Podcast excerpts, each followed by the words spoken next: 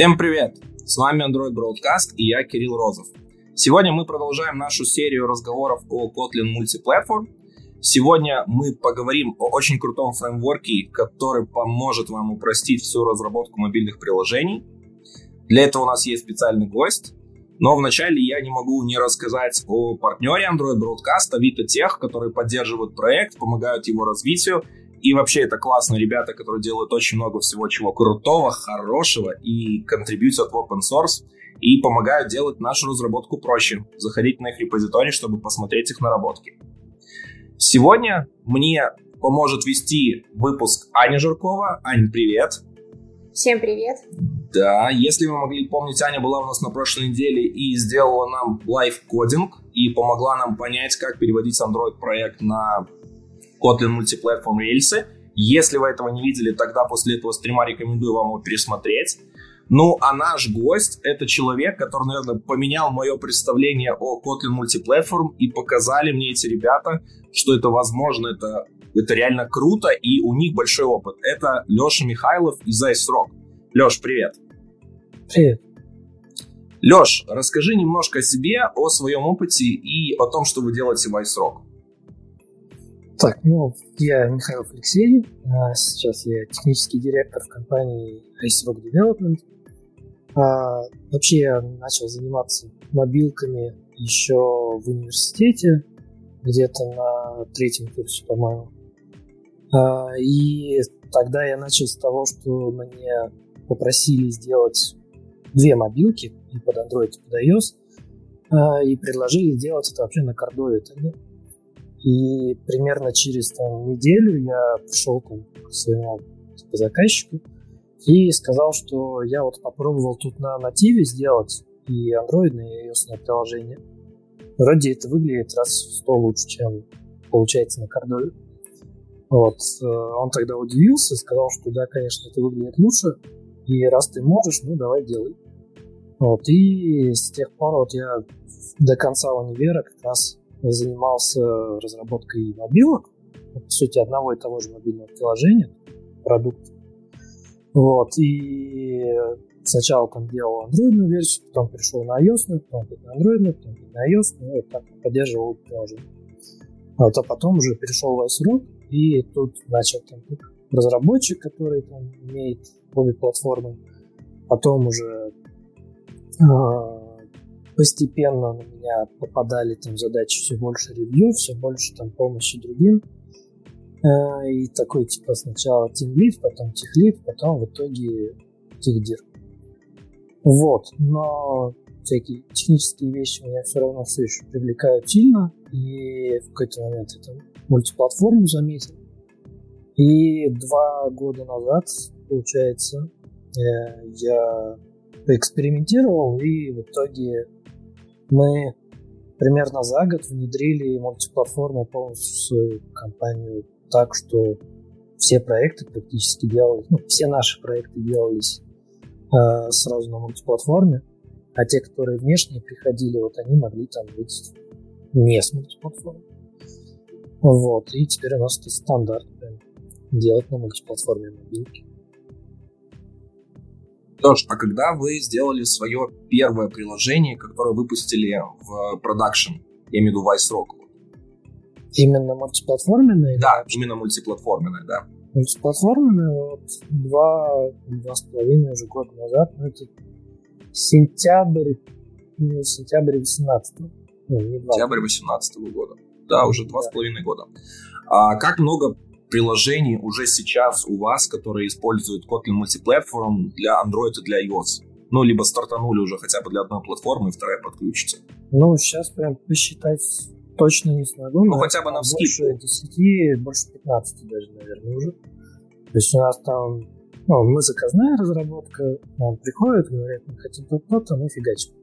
Вот, и некоторые там стартапы, которым надо мало, а некоторые там более-менее уже запускающиеся, которым надо побольше. Вот есть там длительные проекты, которые там по год-два могут длиться. Вот. Э, есть там те, которые за несколько месяцев уже отстреляются, и все, и мы переходим уже к следующему. Поэтому вот где-то там 15 плюс проектов уже с мультиплатформой у себя либо сделали, либо там сейчас в процессе. Правильно ли я понимаю, что вот этот вот фреймворк Мока, про который мы сегодня будем разговаривать, это именно вот а, того, что вы использовали, в, а, вы iSrock использовали в своей работе и уже потом решили а, портировать для более такого общего использования, как такой единый инструмент, что это ваши там наработки и идеи, которыми вы пользовались. Да, это именно оно. Мы с самого начала, по сути, компании уже там старались шарить код между своими проектами, но это делалось там только на Android и на iOS по отдельности. А когда мы полезли уже в мультиплатформу, мы сразу начали готовить код так, чтобы его потом на библиотеке разнести. Ну и в итоге они получились. Мы их так раскидали по, по множеству библиотек только внутренних. И уже там потом, через примерно полтора года, пообщавшись там с JetBrains, а, мы решили, что надо бы это все открыть. Вот, они нам посоветовали немного, как это лучше сделать. И вот так появилось именно название Мока, там в этот момент появилось, до этого оно не называлось Мока, это был SCL, библиотека стандартных компонентов. Вот. И вышло все это в open source там постепенно за месяц три, наверное. И все, что было на тот момент, успели выйти. Очень интересно. А вот ты сказал, что вы использовали для этого другую технологию а, шаринга кода, а если не секрет, э, ну, я понимаю, что это в основном производство не секрет, чем вы пользовались? Когда Нет, до этого мы не технологию шаринга кода какую-то использовали, мы просто на Android там делали библиотечки, которые цепляли между проектами, именно Android, и iOS библиотечки отдельно делали. вот. А если касаемо там мультиплатформенного опыта, ну, кросс-платформы, мы, в принципе, все запускали эксперимент, у нас даже был небольшой React Native отдел. А, я сам несколько лет подряд там в разные моменты времени Flutter пробовал для ну, экспериментов у себя. И в какой-то момент даже думал запустить Flutter как э, новый отдел, и потом, возможно, переехать полностью. Но вместо Flutter у нас вот так стал именно Kotlin мультиплатформе стал. Вот еще у нас был Java to Objective-C в паре проектов, но это были не, не по нашему выбору, а приходящие. Вот. И у нас там... Что у нас? А все вроде. Были попытки там из React Native сделать некое подобие вот KMM, что типа нативный UI полностью. И логика там JS цепляется. Но это у нас на, на базе, на, на стадии эксперимента осталось. А, это та самая библиотека Mocha Widget, которая, да? Нет, виджеты это уже мультиплатформа, и тут ничего от JS нет. На про UI как бы ну, полностью нативный UI из общего кода. Просто это большой набор фабрик для Vue, которые мы можем использовать прямо из common кода, описывая, по сути, экран. Типа, Леш, извини, я тут, я тут ворвусь. Мы уже так да. плавно перешли к теме твоего доклада. Я думаю, что в ходе своего доклада ты прям подробно все, все это расскажешь, нам ответишь. Э, я еще хочу сделать классную ремарку, которую я, когда позвал впервые ребят на конференцию в Минске, вот они приезжали на Kotlin Everywhere, Леша, к сожалению, там не было. Э, но они мне рассказали очень крутые штуки, что они дошли даже до того, что они сейчас iOS-приложение начинают пилить как Kotlin мультиплатформ, чтобы потом быстрее доделать Android. Вот они, наверное, как разработчицы, которая вышла из iOS мира и перешла в э, мультиплатформенный. Будет довольно интересно, что вот даже такие эксперименты ребята довольно успешно делают. Даже не эксперименты, я думаю, это уже даже готовые решения, которые хорошо работают и прекрасно себя показывают. Да, Леша как раз-то вот уже, да, начал тему того, что они разработали фреймворк свой внутренний и открыли его вовне. Это Mocha, набор библиотек, который позволит вам быстро начать стартануть с разработкой. Особенно мне, как Android-разработчику, это очень понравилось, потому что я увидел много подходов, которые я привык видеть в Android-разработке. Тот же MVVM, работу с ресурсами, работу какими-то другими вещами. Ребята это привнесли в мультиплатформенный мир и позволили сделать все намного проще, и причем мой Kotlin любимый язык, он там, как без него, это все стало прекрасно. Леш, я передаю слово тебе, чтобы ты нам рассказал об этом подробнее, а всем нашим зрителям я напоминаю, что обязательно задавайте свои вопросы, мы будем прерываться на то, чтобы ответить их, и обязательно пообщаемся в конце и будем просматривать все комментарии. Поэтому пишите и оставляйте их в истории чатика. Значит, начну с того, что расскажу вообще, с чего мы начали запуск себя в компании. А, начал я вообще с того, что мы... Ну, я вообще пошел в отпуск, и в отпуске я случайно наткнулся на то, что там вышел Kotlin Native, Точнее, он не только вышел, а он только начал, по сути, поддерживать э, мобильные платформы, а именно iOS он начал поддерживать. И э, сама мультиплатформа, которая в тот момент тоже появлялась, она научилась шарить между там, Android и iOS в целом, в самом там начальном виде. Это были времена еще там до Kotlin 1.3, и я попробовал вот, поэкспериментировать. Сначала потащил туда две модели из Android, потому что, на мой взгляд, в iOS сильно проще с реализацией кода в принципе, потому что там нет никаких проблем с жизненным циклом, там просто мы можем взять и перекидывать объекты между экранами, не надо там э, опасаться, что система сейчас убьет приложение, а потом создаст на этом же месте. Ну, просто ну, все действительно там просто в делать.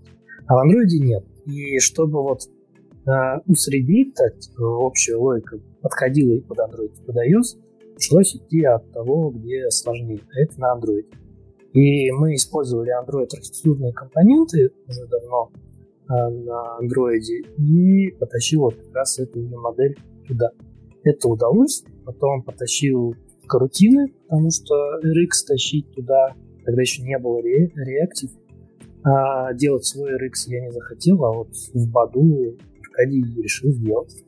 Но я просто взял тогда крутины и разобрался, сделал так, чтобы они хотя бы на главном потоке на iOS могли работать, и тогда поудивлялся, что а, оказывается, карутины не блокируют тебе главный поток, когда ты кидаешь запрос через кто клиент, например. Вот. А, также в тот момент у нас вообще не было никакой там красивой интеграции с iOS-приложением, то есть тогда я просто сделал, что в Kotlin мы компилим Gradlon фреймворк, потом вот iOS приложение напрямую там знает, что вот по этому пути есть фреймворк, и мы в Xcode тыкаем, типа, собирай, он может там даже ругнуться, что там фреймворк неправильный собран, но это вот был самый старт, когда главное было, чтобы это, в принципе, заработало. А, тогда же я и пробовал сначала а, засунуть внутрь Kotlin его HTTP и Alamofire. Ну, то есть с Android мог HTTP тут все просто, а вот Alamofire в iOS main часть там утащить, это было бы не очень приятно, если бы я продолжил это делать. Но в какой-то момент я сразу, ну, сразу, в какой-то момент я заметил, что есть Tor клиент, и сразу взял его, что он уже решает задачу, которую я хотел решить. А с ним я заметил то, что есть Kotlin Serialization, который, которая парсингом занимается. А, но на тот момент еще вообще не было поддержки аннотаций со стороны native, и там просто надо было использовать только JSON Object класс. То есть, по сути, парсинг как бы полуручной. А, вот. И когда я этот эксперимент закончил, а, то есть получил более-менее работающее там демо-приложение, которое умеет в общий код. Я, ну, я начал выслеживать там в пределах там, компании, какой там проект у нас можно взять, сделать там на базе, ну, не на базе, а с использованием этой технологии где это будет наименее рискованно, чтобы он был там небольшой, чтобы мы, если что, могли там за там, несколько недель взять и упорото переписать все это на чистый натив, если все пойдет очень плохо. Вот, и это вышел вот такой небольшой проектик, а, который содержал в себе там сканирование VC и QR, а, имел там список с отсканированными товарами и профиль. А больше там ничего особо не было. Вот. И на этом проекте мы, по сути, сразу выделили несколько библиотечек, которые пока еще были приватные, которые еще долго не, не попадали в. А, назывались они тогда уже MVVM, ресурсы, Ктор, который стал в итоге Network. То есть там сначала были просто экстеншены к Ktор клиенту. Карутины, которые в итоге остались только в виде диспетчера для iOS, чтобы на главный поток закидывать задачи. И он попал в Mocha MVVM. И есть реализация, которая, в принципе, в Mocha не попала, потому что когда плагин сериализации научился генери... ну, на базе аннотации генерировать все, нам больше не требовалась эта библиотечка с кучей экстеншенов к JSON Object. А ты, когда мы этот проект сделали, в итоге все эти наработки со временем пошли дальше.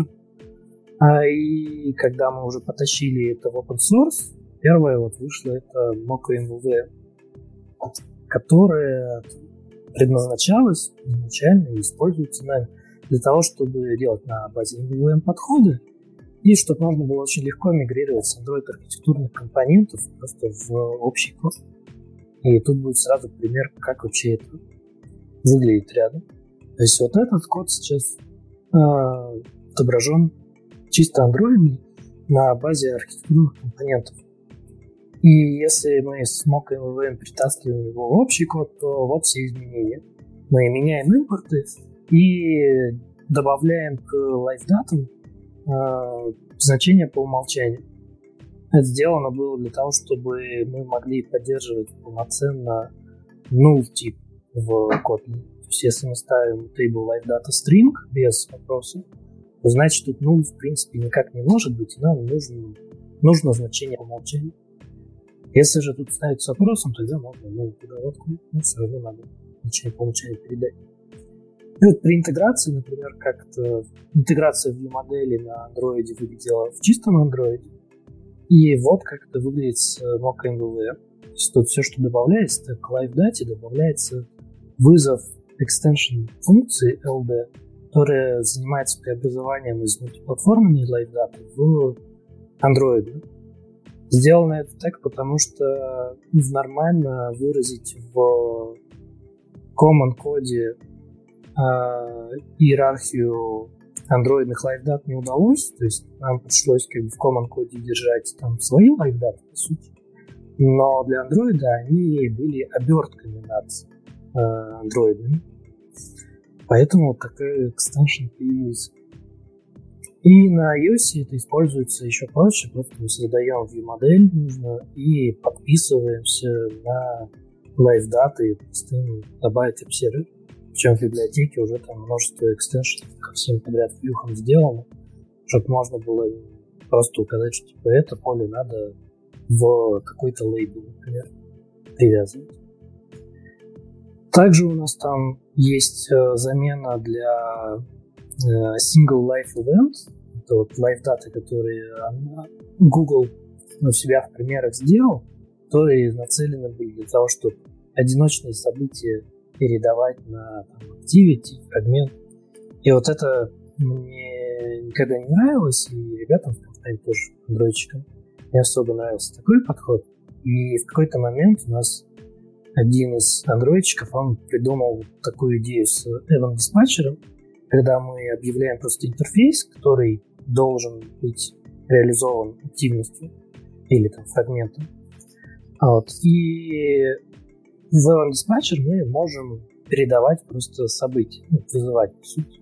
А в данном примере мы говорим, что надо показать э, диалог с ошибкой. И Evan Dispatcher, он самостоятельно будет привязываться и отвязываться к, ну, к активности или фрагменту. Точнее, отвязываться будет автоматически, а привязываться, вот как здесь отображено, э, надо методом bind. Таким образом, у нас никаких утечек не будет, как только там у нас жизненный цикл текущего компонента, активности или фрагмента там, дойдет до дестроя, а, мы сразу отпишемся и все будет хорошо. А когда мы подписались и еще не уничтожились, то у нас события будут вызываться именно по интерфейсу, что сильно проще, чем с этими single life event. Ну а на iOS это делать аналогичный, просто интерфейс он становится протоколом, и так можно это реализовывать. Причем, когда у нас интерфейс меняется в общем коде, то и на Android, и на iOS мы будем точно знать, что нам надо реализовать какой-то новый обработчик, типа там show, ну или там road to main screen. Вот. Ну, кратенькие такие итоги. А, из важного я еще не отметил, что у нас есть сразу из коробки поддержка датабиндинга, есть поддержка вьюбиндинга тоже, не так давно появилась в MVVM 9.0.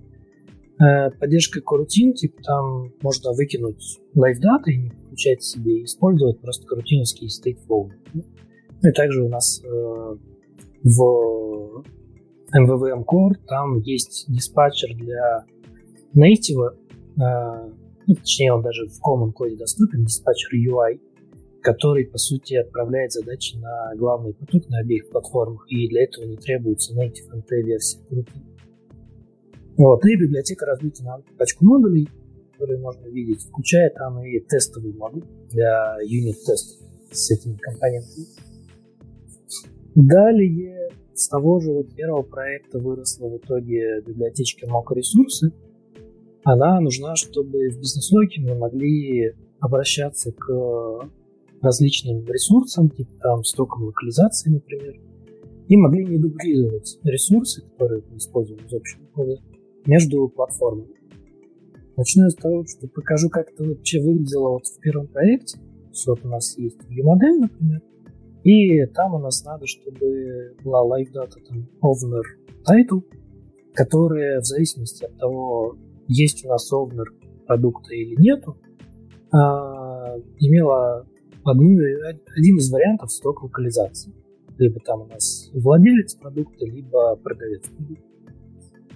И для этого мы ввели MR-класс, который, по сути, создавался с идеей там, аналога R-класса из Android, который даже в iOS утащили там, в виде э, библиотеки там, R-Swift, когда ну, не мы, а другие, вот, который мы тоже использовали там, в iOS. И вот э, MR, он выглядит следующим образом. На первом проекте мы вручную прям писали вот такой expect класс, который содержит э, набор э, свойств с типом string resource. String resource это тоже expect actual class. И он для Android, например, принимает значение именно э, интовое для передачи туда э, строки из ресурсов Android. А для iOS он принимает туда значение строковое для получения ключа из строк локализации iOS. Вот. И в итоге на первом проекте вот мы писали вручную это. Надо было по отдельности добавлять строки локализации в Android, отдельно в iOS. Кроме строк мы ничего не поддерживали. Ну и то, что было тогда и осталось и сейчас, это то, что а сама строка окончательно, то есть тип string уже, мы могли получить только на стороне каждой платформы, чтобы тот же Android, например, мог именно передавая свой нужный контекст, получать уже именно ту строчку, которая в этом контексте должна быть. Вот. А чуть дальше мы к чему пришли? Потому что сейчас уже MR-классы генерируются Gradle плагином, все ресурсы у нас складываются в директории Common Main Resources. И Gradle плагин, он сам приведет вот эти вот ресурсы, которые видно сейчас на слайде, в тот вид, который нужен каждой платформе.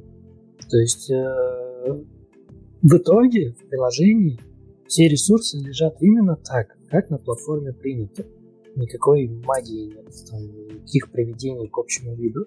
Это именно Gradle плагин, этап компиляции сам все разложит так, как раскладывал бы человек. Но делает это машина.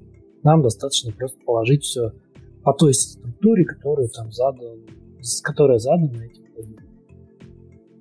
Далее у нас есть уже поддержка помимо просто строк еще и плюралов, и форматированных строк. У нас есть поддержка изображений, шрифтов, файлов, цветов, вот. И также мы добавили еще абстракцию String Test, которая у нас была еще и до мультиплатформы в Android, которая позволяет э, с, уровня view модели, в сути, выдавать некоторую абстракцию строки, названную string desk. А откуда эта строчка будет получена? Оно там имеет несколько вариантов. Вот, например, это может быть источник там ресурсы, или там это плюрал может быть какой-то, или это может быть вообще а, захардкоженная какая-то строка в виде RAF строки. Вот. И use cases для этого это вот пример. А, если нам надо сделать, что если у нас есть пользователь, то мы выдаем его полное имя, фамилию.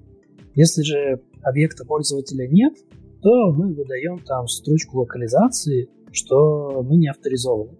Ну, это для боковых менюшек, когда ты использовался, когда они еще были. Вот, и string desk как раз абстракция для этого, удобная.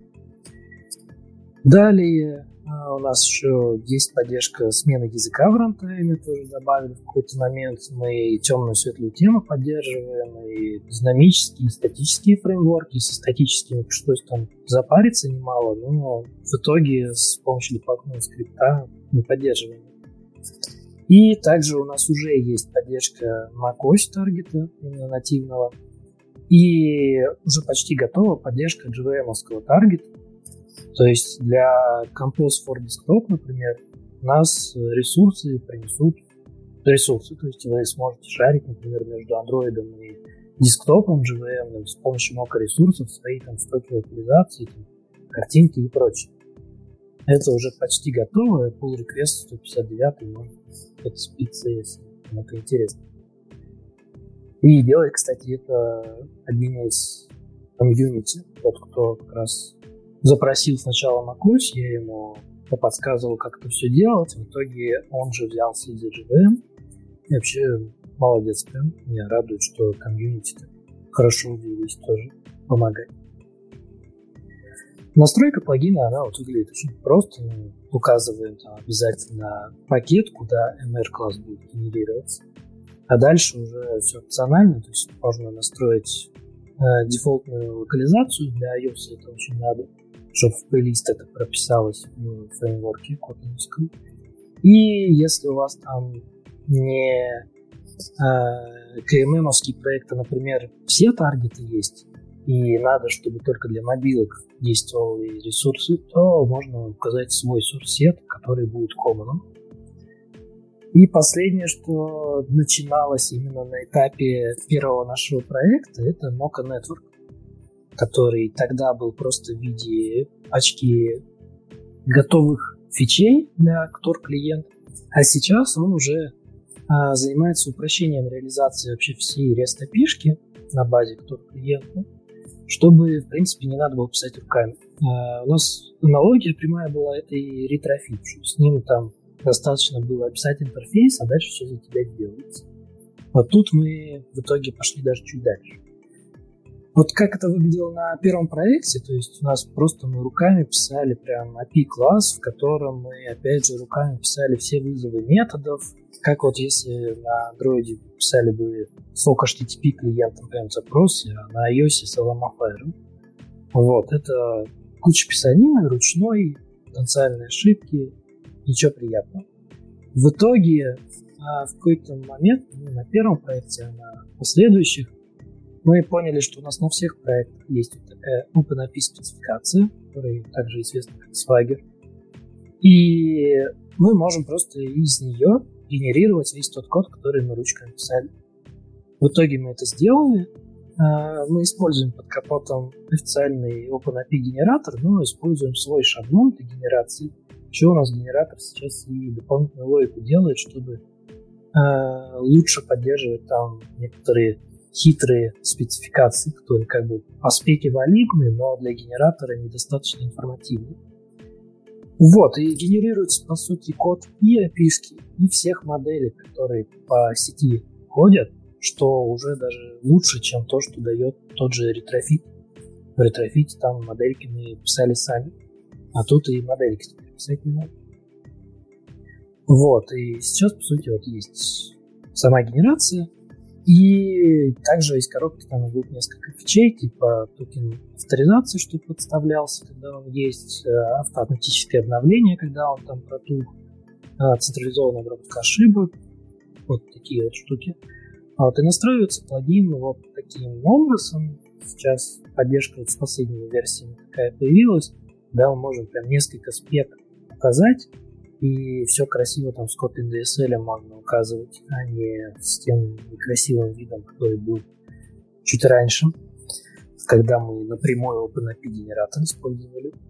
То есть тут такая обертка. Вот. Сейчас можно вопросы разобрать, чтобы потом уже пойти дальше. Смотрите, тут на самом деле много интересных вопросов в чатике есть. Э, первый вопрос, который задал Роман, мне очень понравился. Зачем такой, зачем делать был фреймворк, если Kotlin мультиплатформ такой классный? Но KMM это SDK для работ, разработки э, на Kotlin под множество платформ. И я не знаю, как тут может напоминать это ионик поверх кордона. А, тут ничего с UI связанного нет. Все у тебя бизнес-логика, по сути. И все это превращается в нативный код. То есть для Android у тебя вообще ничего не меняется, производительность вся та же самая, никаких прослоек нет. Для iOS тоже прослоек нет. У тебя это компилируется в итоге тем же самым LLVM, и интероп напрямую с Objective-C есть прямой.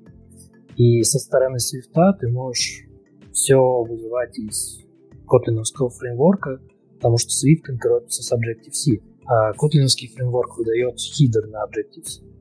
Возможно, дальше он даже свифтовый хидер сможет создавать. Ну, не только хидер, там еще и внутрянка должна быть со свифтовым рантаймом. Вот. Но это никак не какая-то там фреймворк поверх фреймворка.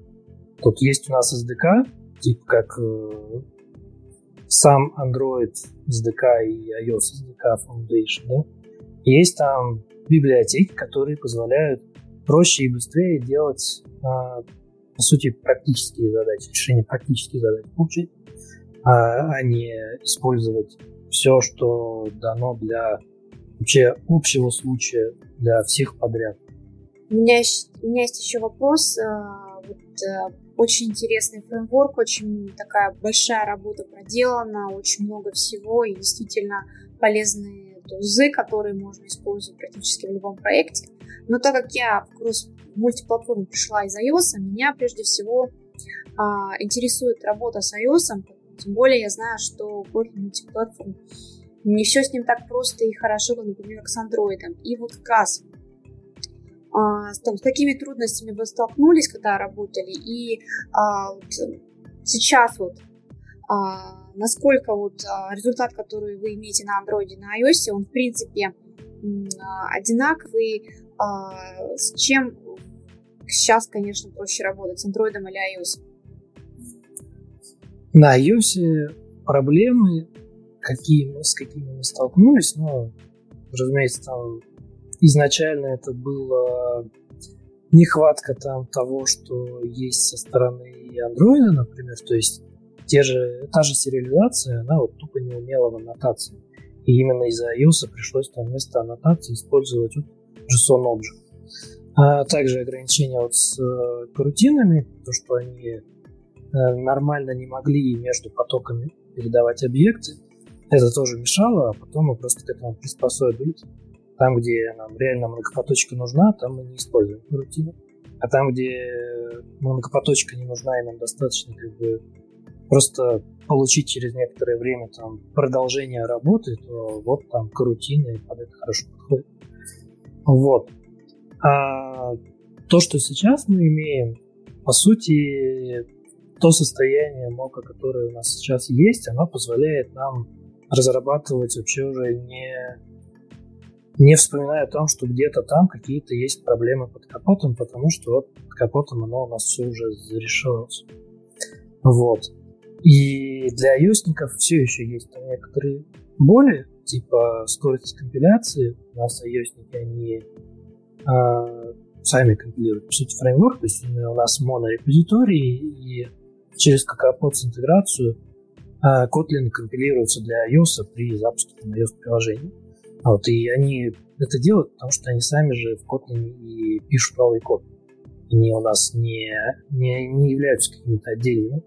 Они тоже с Kotlin работают. Вот. И поэтому время компиляции по ним идет.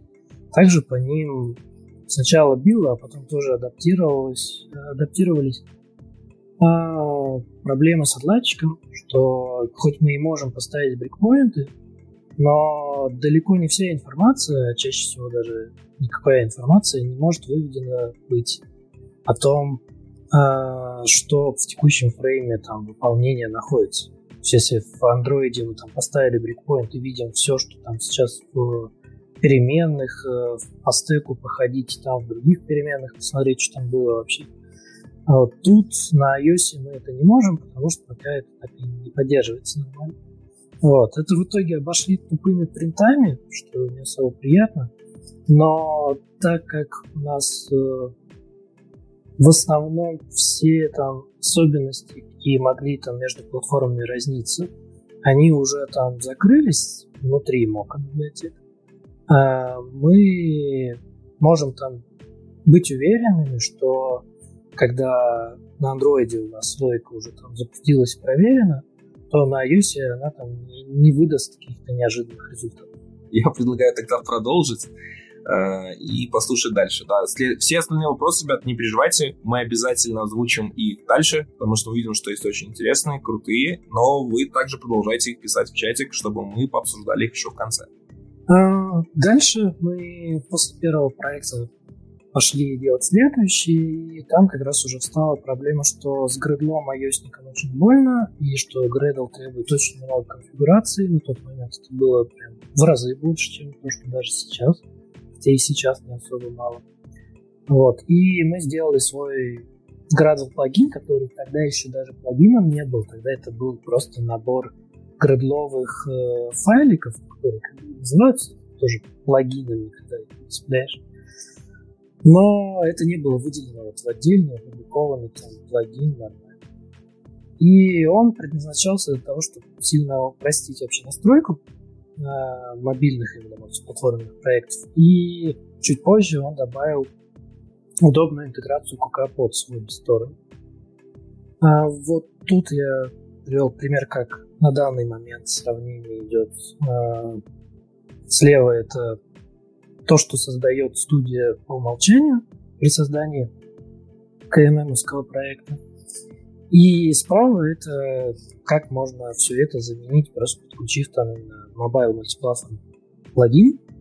Делаем мы это потому, что чтобы обойти время, э, скорость сборки приложения на iOS, мы решили пойти путем многомодульности, чтобы у нас почаще кэши отдельных там фичей оставались актуальными.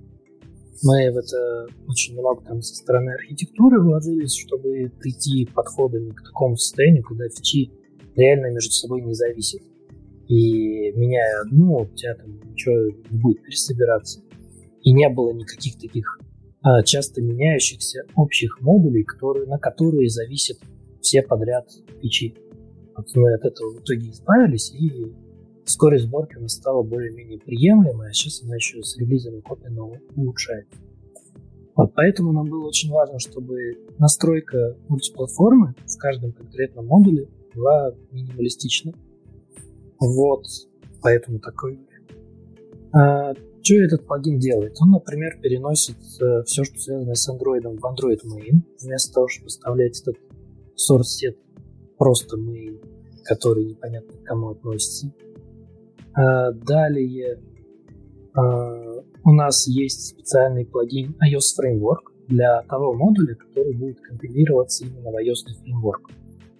И он добавляет там специальные таски с префиксом sync, которые все, а, по сути, вызывают компиляцию нужной архитектуры, ну, фреймворка подходящего, и перекладывают результат в одну и ту же директорию build kukapods framework, чтобы мы могли написать подспек, который будет смотреть именно по этому пути фреймворка, который там лежит. Таким образом, kukapods интеграция вообще и делается, что с нашим плагином, что с плагином официальным от команды Kotlin, который вышел попозже. Вот. И также наш плагин он поддерживает э, простое обозначение тех зависимостей, которые должны быть экспортированы в, в, в хидер фреймворка. То есть есть такая особенность, что по умолчанию, даже если зависимости объявлены как API, э, в хидер фреймворка они не попадают. Ну, то есть у вас со стороны iOS будет видно только то, что в том модуле, который компилировался в фреймворк. Если же у вас там подключаются библиотеки или у вас многомодульный проект, то у вас просто потеря классов происходит. Вот, чтобы этого не происходило, надо делать, э, ну, надо прописывать экспорты. И по дефолту это делать не особо удобно, просто потому что экспорт надо прописывать именно того артефакта, который для таргета будет являться э, конечным. То есть надо будет для RM64 прописывать экспорт RM64 артефакта, а для X64 XOVR что неудобно, а вот плагином это закрыли, было удобно. И также у нас есть поддержка интеграции Kotlin с KukaPods, то есть изнутри Kotlin мы можем вызывать там всякие зависимости. И это мы можем делать не только в модуле, который компилируется в фреймворк, как в официальном решении сейчас, но и с любого другого граднового модуля мультиплатформенного, где iOS мы можем вот так подключать. Вот, итого, ну, все, что я перечислил, вот оно и подведено, по сути. А, мы достигли того, чего хотели, у нас сильно проще все настраивается, и какаподы мы довольно частенько начали цеплять. Например, Mocha виджеты, они содержат очень много подключений какаподов нативных именно внутрь копии. Это можно в репозитории виджетов почитать. Далее а, мы начали сталкиваться при разработке проекта, что так же, как и на первом, так и на дальнейших, нам нужны были рантайм разрешения. Причем хотелось не делать это дважды с обоих сторон, потому что, по сути, это одинаковая логика, а просто хотелось в нужный момент в view-модели сказать, что нам нужна, нужен такой-то permission. И мы его либо получаем, либо обрабатываем, что нам надо делать, когда не получить. Вот. Для этого создали эту библиотечку, и ее используем мы следующим образом. У нас есть view-моделька, в нее мы передаем контроллер для разрешений, и далее в карутине мы вызываем suspend функцию provide permission, передавая туда, какое разрешение нам нужно. Вот. И в зависимости от того, что будет там на стороне уже приложения, то есть пользователь, если разрешит использование или он уже ранее разрешал, то просто выполнение пойдет дальше по коду. И мы сможем тут уже быть уверенными, что у нас это разрешение есть, и делать там свою логику уже. А, либо мы попадем в блок catch с эксепшеном, что нам запретили использовать это разрешение, и там как-то обработаем либо вообще узнаем, что нам навсегда запретили. Например, iOS, он всегда кидает запрет, что нам именно навсегда запретили, потому что на iOS, если показал запрос разрешения, то повторно не покажешь. А при интеграции на Android это делается вот при создании view модели. Мы создаем новый инстанс, то есть это именно в фабрике view модели будет происходить без связи с самой активностью или фрагментом. И когда мы уже view-модель получили, либо новосозданную, либо уже там, существующую из сториджа, мы именно у нее берем permission контроллер и привязываем его к жизненному циклу этой активности или фрагмента. Таким образом, он автоматически отпишется в нужный момент, и у нас тоже не будет никакой утечки памяти. Поэтому во view-модели мы вот можем просто брать и а, вызывать это из корутины. На стороне iOS это делается еще проще. Просто мы при создании view-модели даем инстанс permission контроллера, и там все будет работать. Вот. Важное, что тут есть, это то, что на каждой платформе а, обработка разрешения она делается ну, в соответствии с тем, как платформе это надо – э, чтобы никаких там не было проблем, что повернули экран на Android, там все сломалось, все это все будет корректно обрабатываться, и результат будет доставляться. Вот, и уже поддерживается там пачка permission, который можно посмотреть. А вытекающие из разрешений, а, по сути, фича, а, которая на проектах чаще нужна вместе с разрешениями, это типа а, выбора чего-либо из галереи или из фото. Ну, то есть аватарка пользователя, например, требуется для указания в регистрации или там редактировании пользователя. Вот, и тут мы решили пойти примерно тем же подходом, что и с разрешениями. А, то есть мы тоже передаем вот такой контроллер, тоже в карутине говорим, что нам надо получить изображение с камеры. Это тоже suspend функция, которая вот запаузится, подождет, пока пользователь все сделает. И когда он успешно завершит свою работу, тогда мы попадем уже в обработчик, что вот изображение. А, ну, а если пользователь там не даст разрешение или там отмену сделает или еще что-то, то у нас там блок кач и там будет соответствующий exception. Интеграция на Android делается похожим образом. Создаем контроллер, ему мы должны передать permission контроллер, ну и тоже есть вот привязка к жизненному циклу. Опять же, чтобы автоматически произошло там, зануление всех там ссылок, которые именно на активность ссылаются. На iOS все попроще, но тут мы для медиа питер контроллера должны еще view контроллер передать, чтобы именно от него создавался новый контроллер там для выбора изображения или там контроллер камеры встроенный. Также в медиа в какой-то момент нам потребовалось, что потребовалось контролировать воспроизведение видеофайлов из общего кода. То есть у нас там такая социальная сеть, по сути, была, где много работы с видосиками было, и не хотелось там распылять тоже логику, когда там надо запустить проигрывание видео, когда надо остановить, какое видео вообще нам надо отображать. Хотелось все это просто утащить в общий код, что это контроль, вот и пускай контролится из одного места. И вот сделаю expect класс, который там уже на Android, на iOS реализован, и подвязывается там уже к плеерам, соответствующим каждой платформе. Вот.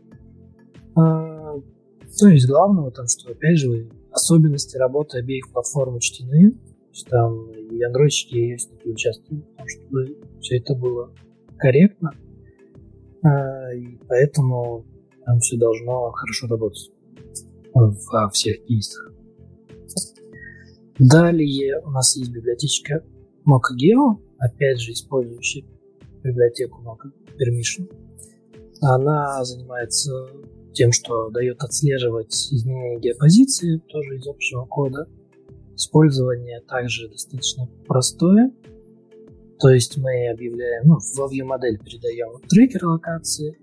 А далее мы в крутине подписываемся на flow с изменением лока- локации. И в нужный момент мы говорим, что надо запустить трекинг, либо потом уже остановить. Таким образом мы получаем трекинг локации. Например, это у нас было в приложениях, там, где э, надо было в фоне даже посылать геолокацию. И также там, где приложение такое такси, по сути, типа Uber-like, где надо было отправлять геолокацию водителя на сервер, а уже у пользователя на карте эта машинка рисовалась и ехала.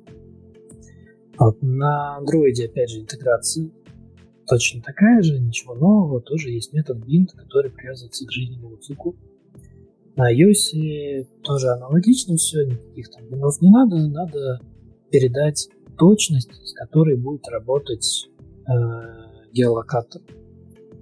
Вот. А на Android это работает через э, Google Play сервисы. Если нужно Google Play, то не особо подойдет эта библиотека, пока у нас там не распилено это на несколько независимых там модулей, чтобы можно было подсовывать свою реализацию трекера. Но, возможно, потом когда-нибудь появится. А, тоже автоматически получается необходимое разрешение, об этом не надо помнить, вспоминать. И поддерживаются крутиновские флоу, опишка именно на базе HTML. Вот. И как раз я упомянул уже, что у нас было приложение, где надо было на карте рисовать, куда двигается водитель, и даже путь надо было рисовать. И вот для этого всего у нас есть Mocha Maps, чтобы управлять картой из общего кода и опять же не дублировать эту логику между платформами.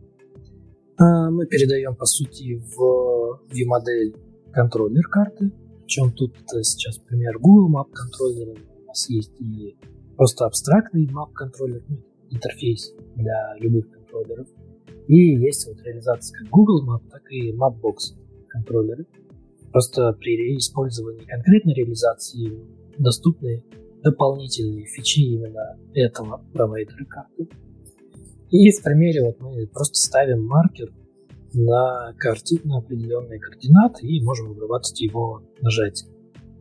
А также мы можем там, построить путь от точки до точки или там с передачей множества точек разных.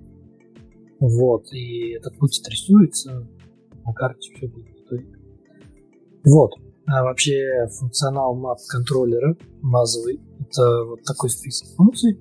То есть мы и маркеры можем, и управлять камерой можем, а, и рисовать там полигоны даже можем, а, получать различные адреса. То есть э, Геокодер тоже есть тут. Э, использует либо гугловый, либо вот э, мапбоксовский. Вот, и можем там даже немного управлять из общего кода конфигом самого самой карты. Там типа, стилизация, какие там ограничения по зуму и прочее. Вот. А, есть также поддержка и добавление новых провайдеров карт, ну и рисование всего подряд, что я уже сказал. И вот мы пробежались по новой пачке библиотечки, можно задавать еще вопросы. Надеюсь, я не слишком тороплюсь, если там сильно, то скажите, попробую помедленнее. А я как остальным, мне все довольно комфортно и приятно слушать. Все успеваю переваривать. Да, давайте мы какой-нибудь вопрос от зрителей возьмем. Дань, подсвети нам что-нибудь интересненькое. Да, какой DI вы используете у себя в проектах, да. Какой, какой, какой стрим про мобильную разработку, не вопрос с отсылкой к даггеру. Но никакого даггера там нет. И, в принципе, DI мы у себя делаем ручной. Мы, когда начинали, мы тогда посмотрели, что есть, а тогда не было ничего, ни коин, ни кудеин не поддерживались на мультиплатформе. Ну и, в принципе, мы не особо э, приверженцы использования вот рантайм DI, поэтому мы просто начали писать, раз мы на Kotlin, то там достаточно просто можно описать все фабрики, там синглтон. Синглтон это просто там lazy, фабрика это простейшая там, функция, которая возвращает там новый результат. Вот. И таким образом мы живем уже больше двух лет с ручным DI. Как бы оно, с одной стороны, требует написания некоторого количества кода, чуть больше, чем могло бы быть, могли бы писать, если бы я использовал какую-нибудь библиотечки. Но зато дает полный контроль над тем, куда какой, какая зависимость попадает. Легко очень отслеживать, что куда ушло. И нет проблемы, что стерлись дженерики, и теперь надо там помечать name от зависимостями, нужные провайдеры, такой Короче, в подходе с ручным DI нам все это понравилось. В принципе, пока нет решения, которое позволило бы уехать с этого. Ну, это для нас. Меня как раз следующий вопрос, э, потому что много рассказывалось про общую работу и в Android, и в iOS из общей части. А, сталкивались ли вы с утечками памяти при работе с iOS? Если да, то как вы решали, обходили эту проблему? Ну, разумеется, сталкивались. Как без этого? А, как, как решали? А, вооружались а, профилировщиком iOS. Сначала старались там обойтись хотя бы снапшотом памяти из, из Xcode. Но это не особо... Ну, не так часто это помогает. Бывают кейсы, когда это все достаточно просто, что сразу тебе снапшот памяти показал, что смотри, у тебя тут цикл, и там weak reference такой ставим просто из э, iOS main части Kotlin, и все хорошо. Вот. А бывали случаи, когда надо было профилировщикам прям проходиться, там еще натыкивать кучу э, принтов, чтобы и это тоже понять. А есть еще дополнительное веселье от того, что на ну, котлиновская часть iOS, она работает тоже со сборщиком мусора, хоть он там и использует подсчет ссылок, но делает очистку он все равно не сразу. Он делает отложенную очистку. И поэтому, э, если видно, что память там подъелась, вполне вероятно, что чуть-чуть позже, когда все-таки сборщик там сработает по определенному своему хитрому алгоритму, то память возьмет и очистится, и утечки, по правде, нет. Вот. А возможно, что утечка есть. И вот, чтобы этого избегать, у нас, например, даже в MKMVM прям в самой либе в onCleared э, на iOS э, делается э, прямой вызов сборщика мусора. То есть, если мы уходим, по сути, с экрана и вызывается onCleared, и в примере там э, в репозитории mockmvm, там указано, как, как надо вызывать onClear правильно, то э, произойдет сбор мусора, и, по идее, все очистится. Но если где-то там косяк закрался, то э, путем отладки не особо приятно решается.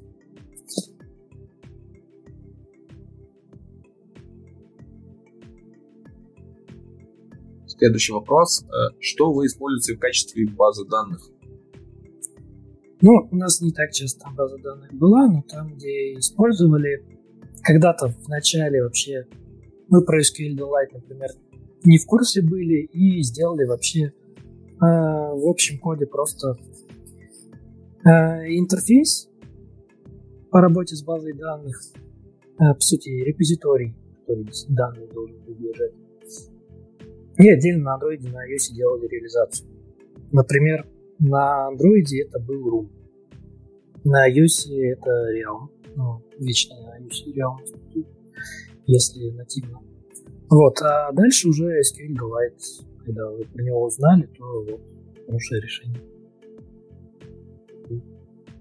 А вообще вот ваше удобство по сравнению с использованием нативных библиотек, вот как Room, например, против SQL-Delight. Потому что видел, что SQL-Delight немножко там по-другому заставляет работать с SQL-запросами в виде файликов, э, то есть отличается от того, как мы привыкли работать с нативной библиотекой. То есть ваш опыт, он какой с этим вот после перехода? Ну, лично для меня больше SQL-Delight подход нравится, потому что там просто плагин на накодогенерировал все, что надо, ты сам, по сути, сформировал такой запрос, который тебе реально надо, а, не через DAO пытаешься описать а, какой-то очень сложный запрос, описать тем интерфейсом, который там есть, либо все-таки скатываешься в обращение через прямой запрос. А тут ты такую комбинацию имеешь, что все равно у тебя нагенерится там правильный метод со всеми там модельками, которые должны выдаться наружу, но ты имеешь полную возможность по э, написанию там запроса так, как нужно именно тебе. Окей, я предлагаю тогда сейчас продолжить дальше, и потом мы снова обсудим еще вопросы, потому что я вижу, что активность большая, много чего спросить, узнать, поэтому если вы еще что-то не успели, обязательно накидывайте, мы зададим это все Леше, либо Леша придется прийти снова к нам и отвечать на вопросы. Так, ну, дальше мы на проектах уже дошли до того, что поняли, что у нас уже именно логические блоки переиспользуются, то есть которые не expect actual какие-то объявления, а просто вот только в коммуне у нас какой-то там код, который нам нужен там, из проекта в проект. И одной из первых библиотек это была Mocha Fields а, для ну, по сути, там содержится логика по работе там, с полями ввода, чтобы их можно было попроще использовать. Ну вот. А, на примере кода, наверное, будет, надеюсь, попроще понять. То есть вот мы объявляем на экране, например, авторизации, да, мы объявляем, что у нас есть два поля ввода, e-mail и пароль. Э, класс FormField, он по сути содержит там в себе мутабельную лайфдату для ввода данных и э, редонный лайфдату для чтения ошибки. И вот у нас второй блок тут это именно валидация, как эти поля должны валидироваться. То есть мы просто описываем, в сути, правила, как этот экран должен обрабатывать пользовательский ввод. И дальше мы можем просто вызвать функцию validate, когда мы нашли, нажали на кнопку или, например, когда мы а, потеряли фокус поля ввода. И вот после вызова функции validate у нас начинает пробрасываться в эту лайфдату с ошибкой э, та ошибка, которая через валидатор, получена. Ну, то есть пока мы validate не вызвали, пользователь не увидит у себя на экране, что вот я только начал вводить, а мне уже ошибку пишут, что там не по формату. Только после того, как мы действительно вызвали validate в нужный момент. Это там либо при фокусе, либо при нажатии на кнопку. Вот. Ну, а потом мы можем просто взять и сочетать там, если все валидно, нам вернулось true, что все хорошо, а, то мы можем забрать там текущие значения поля ввода каждого и использовать, например, в print. А сам класс филда, вот такую API имеет. А, можно там вручную выставить ошибку, если у нас там в какой-то момент э, там, сервака, например, получили, что все-таки поле невалидно. Типа e-mail такой уже есть в базе данных, то мы можем просто для форм филда e-mail там сказать set error и вот ошибка. И это там автоматом через реактивную там подписку попадет уже на UI. Вот. А, ну, по сути, предоставляет простое описание перевода, там DSL есть для описания правил валидации. А, важно еще, что между полями а, валидацию можно делать связанную. Когда, например, пароли, подтверждение паролей, и там, вводя какой-то из этих паролей, а, должна валидация обоих полей происходить. Вот, чтобы это все было синхронно и правильно.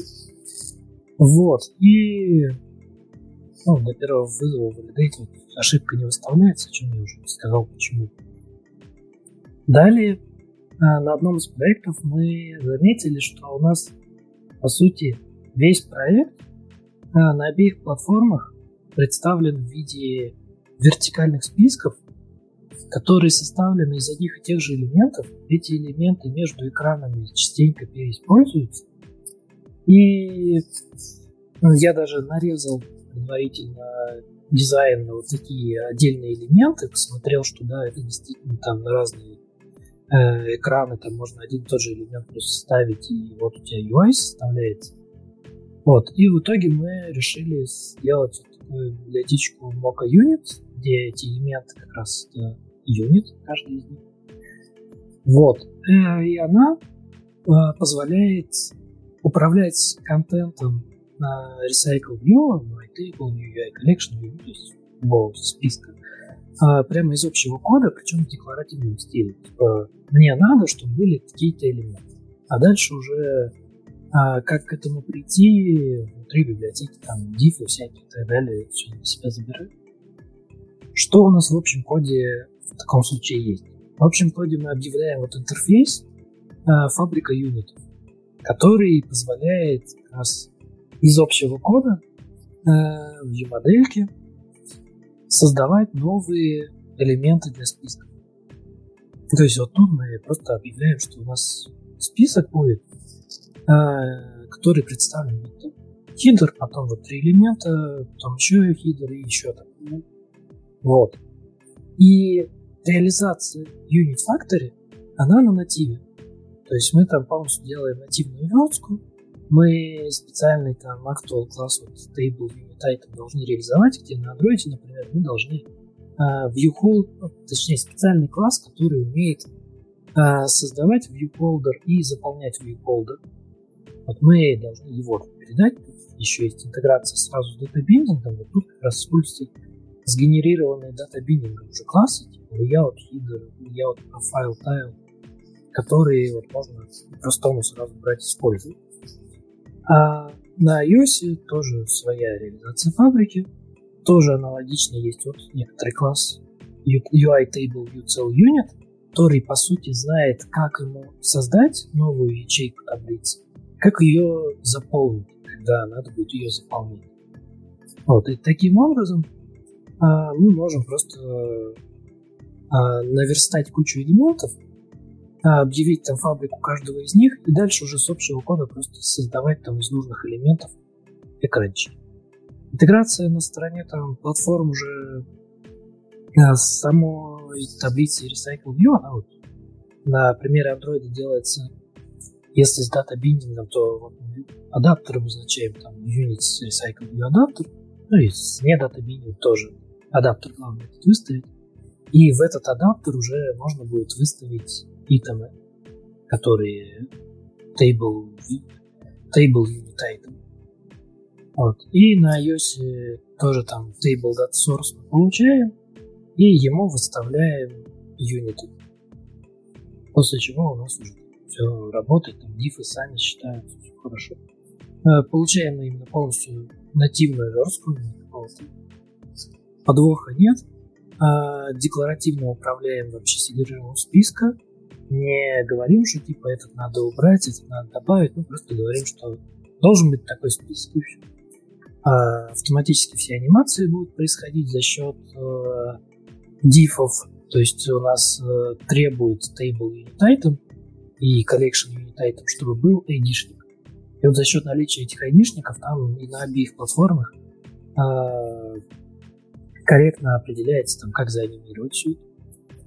Вот с датабилингом на Android есть сразу интеграция, но ее можно как использовать, так и не использовать. Можно вручную в viewholder это делать, не проблема. Вот. И есть дополнительный еще артефакт Muka Units Basic, э, в котором есть сразу несколько готовых юнитов, уже сверстанных, созданных, которые можно прямо из общего кода создать, и не надо будет даже фабрику юнита создавать. Просто прямо во view модели там можно создать простенькая а, ячейка с данными, потом там ячейка с паром, еще простенькая и так далее. Вот. Далее опять а, библиотечка с логикой, которая связана с э, юнитами. Она нужна для реализации постраничной загрузки. То есть мы довольно часто сталкивались с тем, что у нас на проектах нужна страничная загрузка. Там вечно кто-нибудь забывал либо отобразить, что у нас там идет подгрузка новой страницы, либо забывал, что не надо э, при выполнении pull to refresh сбрасывать все текущие данные. Э, и вот чтобы как бы была единая реализация, которая будет наиболее корректная и удобная для пользователей, сделали готовую библиотечку. А как она внутри используется, опять куча кода, извиняюсь, но нечем больше показать технические библиотечки. А мы создаем пагинацию, объект, а, в которую надо будет там передать уже скоп карутиновский, так как внутри там карутины запускаются. Надо, чтобы было известно, в каком скопе их запускать. Также э, мы передаем источник данных, то есть откуда получать вообще элементы новых страниц, например, там с сети. В примере тут просто генерация новых делается. Э, передаем еще, как сравнивать элементы, чтобы мы могли как раз отследить э, при подгрузке новой страницы убрать там дубликаты, если там страницы сдвинулись за то время, пока мы не грузили новые. И чтобы понять, там, когда мы обновляем первую страницу, а, есть ли там вообще пересечение с тем, что у нас уже есть, и либо подставить новые элементы, просто сверху добавить, либо выкинуть все старое и оставить только ту новую первую страницу, которую загрузили. Вот, нужно обрабатывать результат там, рефреша и подгрузки новой страницы. Ну, и начальное значение тоже можно свое дать. Если, например, там кэш. Или там с прошлой, с прошлой может передать а, текущий контент. Ну вот. А из пагинации мы можем узнать там, по лайфдате, идет ли сейчас pull to или нет. Оттуда же мы можем узнать, идет ли сейчас загрузка новой страницы. И вот для UI у нас обычно э,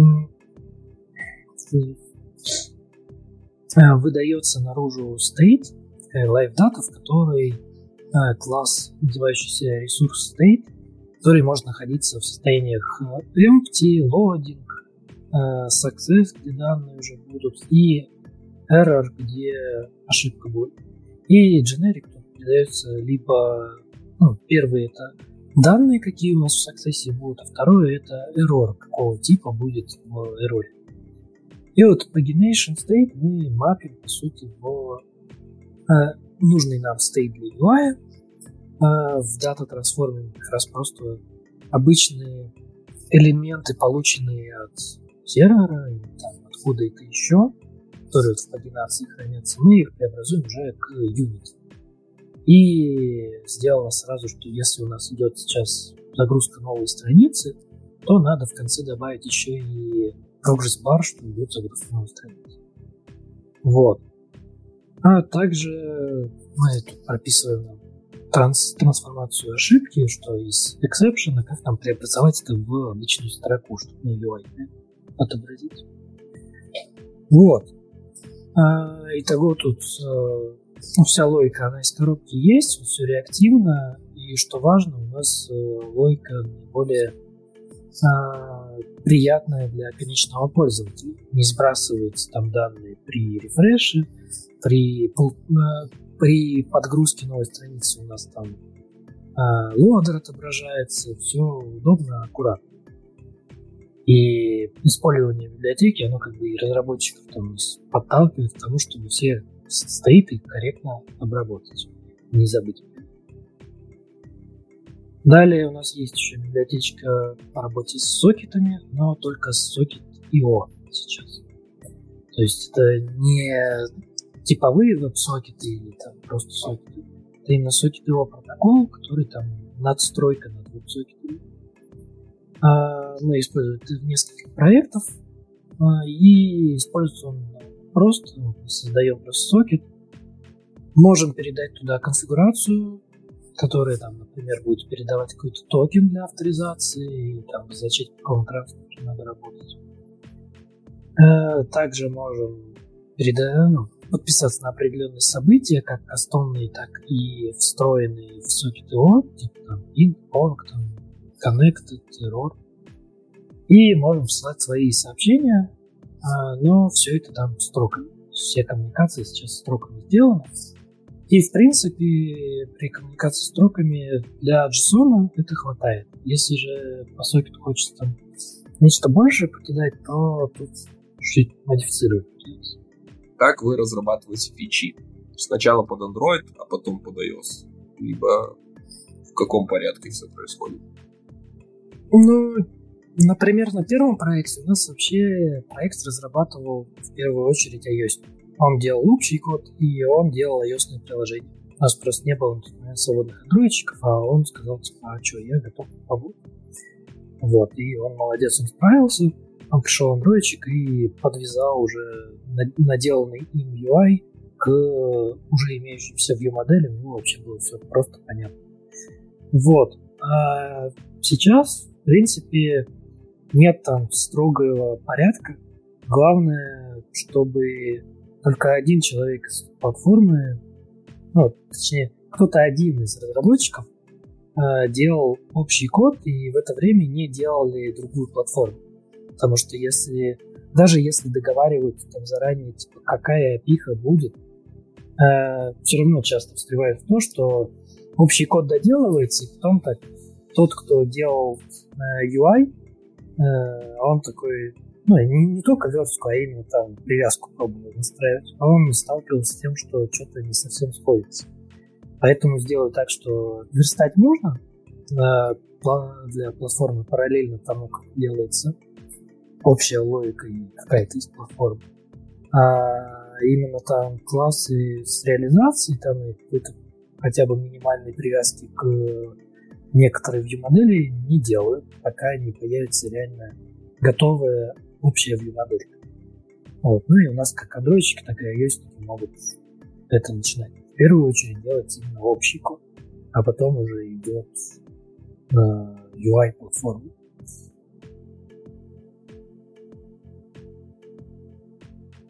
у меня как раз вот э, следующий вопрос, связанный с предыдущим. А, ты говоришь, что у вас делал сначала ios а как раз у ios не возникали проблемы с использованием понятийной области Android? Потому что я вижу везде там Live Data, view модели, и не было ли, например, желания там, использовать что-то среднее по терминологии там, или как-то по, ну, просто по именованию, либо может быть, даже у кого-то была идея, а давайте, раз уж мы используем здесь Android, э, какие-то моменты, то здесь будем в общей части называть это ios а, терминами.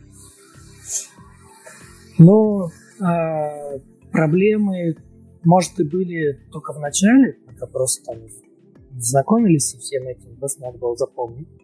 А, открыто так никто не высказывал, что там какие-то сложности это вызывает.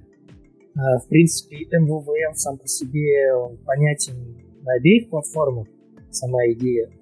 А реализация на iOS, она чаще всего она чуть-чуть другая, и тут э, iOS они немного так э, погружались внутрь, чтобы понять, а почему оно немного не так. А, вот. И, ну, с лайфдатами назвать их по-другому было бы неправильно, потому что они на андроиде именно лайфдатами являются. А, и это как бы в раппер, по сути. Вот. А, как бы проблем не было, просто узнали, что это, э, что это такое и как это использовать, и все. А так что, типа, называть где-то по андроидному, где-то по iOS, да, не звучало какие-то. Не знаю, что там можно там назвать по Android или iOS. В принципе, там оно, кроме вот LiveDat, все остальное, оно и является там чем-то чисто одной платформой, чем-то Android. Но там ну, общее для обеих платформ терминология есть там, там такая. Да, следующий вопрос. Э, Роман Громов спрашивает, что он предполагает такую ситуацию. Он взял Мока, обнаружил, что там что-то не работает. Кому с этим идти и когда это поправят? Ну, в первую Просто очередь, сразу идти на GitHub а, в соответствующий репозиторий, нужные библиотечки, наводить ишусу. Если подозрение, что это не бага, а типа непонятно, должно ли оно работать как-то вот в другом кейсе, а, то можно в Discussions просто создать там дискуссию и а, там пообсуждать. Там отвечаю я, там бывает отвечают ребята из компании тоже а, периодически. Вот. И помимо этого есть еще канал связи, это наш Kotlin мультиплатформ Mobile Chatик, которым как бы не мока главная тематика, в принципе мобильная мультиплатформа, но там есть я, там есть наши ребята из ну, которые тоже могут отвечать на эти вопросы. Вот, и если сильно хочется, можно даже в Kotlin Ranks лайке, там есть как канал, так и личка даже моя, куда почему-то иностранцы именно в личку пишут. Вот. И а еще. когда поможем, там зависит от кейса. То есть некоторые кейсы очень быстро разбираем, а некоторые, оказывается, что типа это просто новый use case, в принципе, для для библиотеки, и мы о таком не думали, не поддерживали, не предполагали еще. И это просто встает тогда в roadmap куда-то. А roadmap у нас там сейчас никак не фиксированы там по времени. То есть мы, а, ну, когда нам требуется какой-то функционал, уже нам самим, то мы начинаем делать. Потому что это уже нам самим надо когда не нам этот функционал нужен, то либо можно pull request кинуть, конечно, это вообще идеально, либо просто мы периодически у нас есть э, выделенное время не особо большое, а, которые ребята из команды они тратят на развитие мока библиотек, для них тоже интересная активность. Вот. И они просто периодически планово там ходят по разным библиотекам, выпускают новые апдейты. Там как раз мы берем и то, что нам надо, и то, что не нам надо, все подряд, что-нибудь эти библиотеки есть. Но это тоже продолжительно по времени. Но если баг прям критикал, то это может рассмотрено быть очень даже быстро. Если это баг, Я хотел добавить еще очень важную штуку. Во-первых, Mocha — это open source проект. Да, вы всегда в него можете что-то контрибьютить, и всегда лучше рассчитывайте на себя. То есть, чем создав баг и требовать от авторов пофиксить. Потому что у авторов свои планы есть, они не могут тоже быстро срываться и все фиксить под вас. Плюс всегда прикладывайте какой-то пример, где это можно воспроизвести, потому что если это можно воспроизвести, прям явно показать, то тогда это пофиксится на порядок быстрее. Я вам тоже как автор э, open source библиотечек, не таких больших, конечно, как Mocha, но говорю, что это значительно ускоряет фиксы и позволяет все понять намного проще, что у тебя происходит не так. Важный момент еще про Kotlin Multi Mobile Multiplatform Russia, телеграм-чатик, возможно, я перепутал порядок слов, но суть та же. Там еще очень много сидит ребят из JetBrains. А, они как раз-то тоже там активно участвуют в обсуждениях, тоже берут фидбэк, потому что, возможно, часть из каких-то проблем это не касательно мока, а именно касательно самого мультиплатформ, самого SDK. Они собирают этот фидбэк, активно отвечают на вопросы, там даже сидят самая верхушка, там, насколько помню, даже Роман Елизаров есть в этом чатике. Да, есть. Да, вот. Поэтому приходите туда, комьюнити растет и активно развивается, особенно русскоязычно, учитывая, что множество разработчиков э, мультиплатформ, Kotlin мультиплатформ, они из Питера. Ну, JetBrains как бы Питер. Ну, да. JetBrains нет, JetBrains же много имеет разработчиков и в Германии, и в Чехии, ну, да, есть, но сами... мультиплатформ, мультиплатформ в основном разрабатывается в Питере. Там самый большой, по сути, главный офис это питерский, там они очень красивые и классные. А я бы еще добавил, что насчет open source, э, не стесняйтесь вообще заводить issues, даже если у вас там что-то не сильно много информации. В, в идеале, конечно, информацию по максимуму давать. Но лучше вы хотя бы скажете, что вы наткнулись на какую-то проблему. Потому что для нас ну, очень полезно то, что не только мы своими там граблями ловим какие-то кейсы, но и нам извне просто прикидывают, что типа, а вот так вот не работает, и вот так не работает. И мы уже там заранее знаем, что вот это так не работает. Другие в комьюнити знают, что это вот так не работает. Возможно, кто-то придет даже скажет, а я вот с этим тоже разбирался, вот workaround даже. Такие тоже были. И поэтому лучше не молчать и идти куда-то там в чатике, в личке особенно. Это прям э, печально, но бывает, когда именно в личку идут лучше Ишусу завести, и там будет полезнее всем. Да, даже, кстати, бывает, что э, это а какие-то вопросы. Я так однажды понял, что у меня не очень хорошая API, которое мне казалось довольно очевидным, но для многих оно оказалось не таким очевидным, потому что мне несколько раз задавали одни и те же вопросы через ишьюсы. И я понял, что его нужно переделывать, потому что это даже хороший канал получения фидбэка в плане того, что люди чего-то не понимают. Поэтому не стесняйтесь, нет плохих вопросов, э, есть вопросы, которые не заданы. Да, и для просто вопросов, которые там очень не уверены, что не нишатся, это реально дискуссии в GitHub новые, она очень удобная. Это можно там активно закидывать. Да. Дань, давай нам еще вопрос и будем продолжать. Да. Доступен ли uh, two-way, двухсторонний биндинг, да, по-русски будет, двухсторонний биндинг между вьюшкой и view-моделью в Moko Widgets, как я понимаю? Не, Moko MVVM, да, виджет. А, Moko MVVM. Все. Да. да, конечно, он доступен, там же обычные, по сути, лайв-даты сейчас, и именно андроидный тулинг, он весь сохранен за счет того, что мы используем оригинальные Android архитектурные компоненты, ее модели, лайфдаты, настоящие там вставляются, вы, по сути, можете тем же дата-биннингом цепляться в обе стороны, либо, если вы уже на VBinding перешли и, ладно, не хотите использовать VBinding, просто хотите кодом, то есть вот сейчас артефакт девятой версии VM, а, называющийся VBinding, а нет, даже это все уже в артефакте LiveData. Достаточно подцепить артефакт LiveData, и там для Android будет пачка э, экстеншенов к LiveData, чтобы привязывать к конкретным вьюхам. И двухсторонние, и односторонние И то же самое для iOS. То есть это мы активно используем. Основа, по сути, MVVM подхода, который мы используем.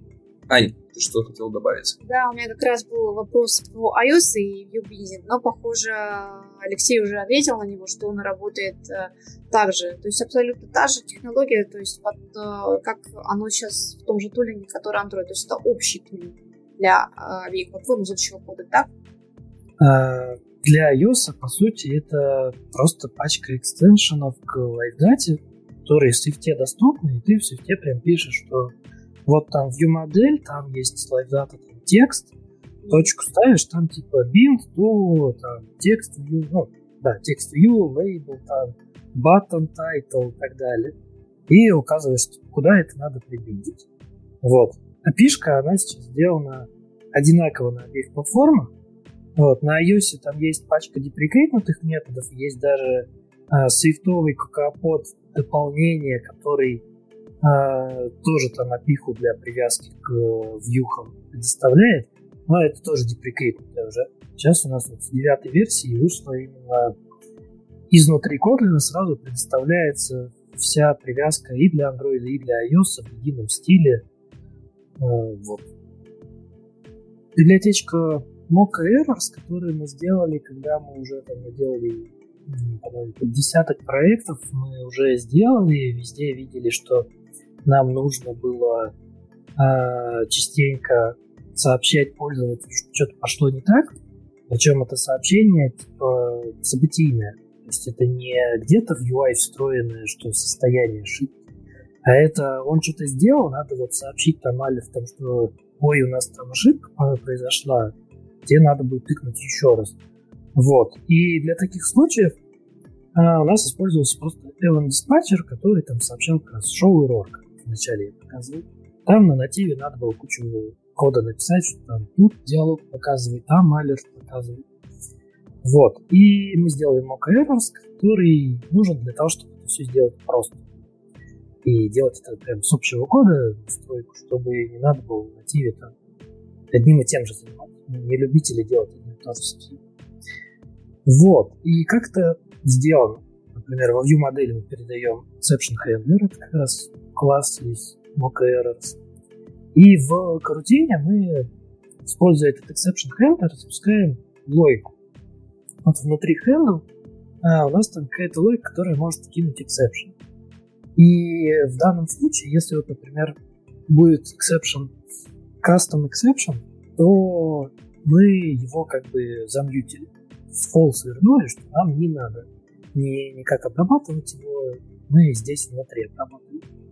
А все остальные эксепшены, например, не знаю, ошибки сети, а, они автоматически будут передаваться, по сути, на UI, используя уже там а, вложенные в exception handler там обязанности. А для создания exception handler мы вот передаем а, error presenter. Это как раз уже логика, как именно на UI должно быть отображено, должна быть отображена эта ошибка. В данном случае, например, это алерт, что на iOS, что на Android. Вот. А далее в случае, ну, мы должны передать, как нам exception преобразовать к тому типу, который нужен этому презентеру. Этому презентеру нужна строка. И вот он заберет отсюда, как преобразовывать э, exception в строку. То есть там базу данных, ну, не базу данных, а, а короче, можно в инициализации этого приложения сразу прописать, как, какие эксепшены должны преобразовываться к каким строкам или там к э, строкам локализации, чтобы на UI вывести. И можно поставить централизованную обработку ошибок, там, логирование, например, сделать, чтобы вообще все ошибки сразу были. Вот. Ну и получается, нам не надо больше что-то передавать с view модели на сторону там UI о том, что какое-то событие надо сделать. Это уже есть коробки. А мы из общего кода теперь можем определять, как будет выглядеть ошибка, а, нужная нам. То есть, например, тут alert есть, тост, снэкбар. Есть даже возможность выбора динамически, в зависимости от exception выбираем разные варианты отображения. И можно создать свой репрезентер, когда у вас своя кастомная логика отрисовки, например, какой-нибудь свой кастомный алерт или там выезжающий панель какую-то. Мы обычно именно кастомные чаще всего используем, но бывает и встроенные. Далее, тоже из недавних библиотечка Mocha Crash Reporting. Она главная для чего нужна это для iOS, для Android, по сути, ничего не поменяет. Ну, кроме того, что в, в Firebase, например, логи будет проще посылать. Вот, она нужна для того, чтобы non-fatal ошибки с корректным стек-трейсом отправлялись. Вот, мы столкнулись просто с проблемой, что в Firebase ошибки со стороны iOS, если мы non-fatal трекаем, они с кривым стек-трейсом прилетали, и непонятно было, а где вообще искать вот то, что тут залогировалось, с какого места программы было вызвано. Вот, и получается это легко, просто создается вот Crashlytics логер, если у нас Crashlytics, а пока что библиотека поддерживает э, Crashlytics для краш-репортинга и для логирования Napier. Это библиотечка, аналог Timber а, только для мультиплатформы. Вот, и мы создаем вот Crash Reporting Antilog, это название Napier как. Это как tree лог в Timber е. Э, туда передаем этот логер для Crashlytics, и получается у нас будут все логи туда слаться, эксепшены с корректным стек-трейсом, все будет четко. Вот, например, мы логируем, вот, и в Firebase мы будем видеть именно stack trace, который там отображает, что такая-то котлиновская функция вызвана, за, она там вызвана оттуда-то и так далее. Ну, нормальный stack trace.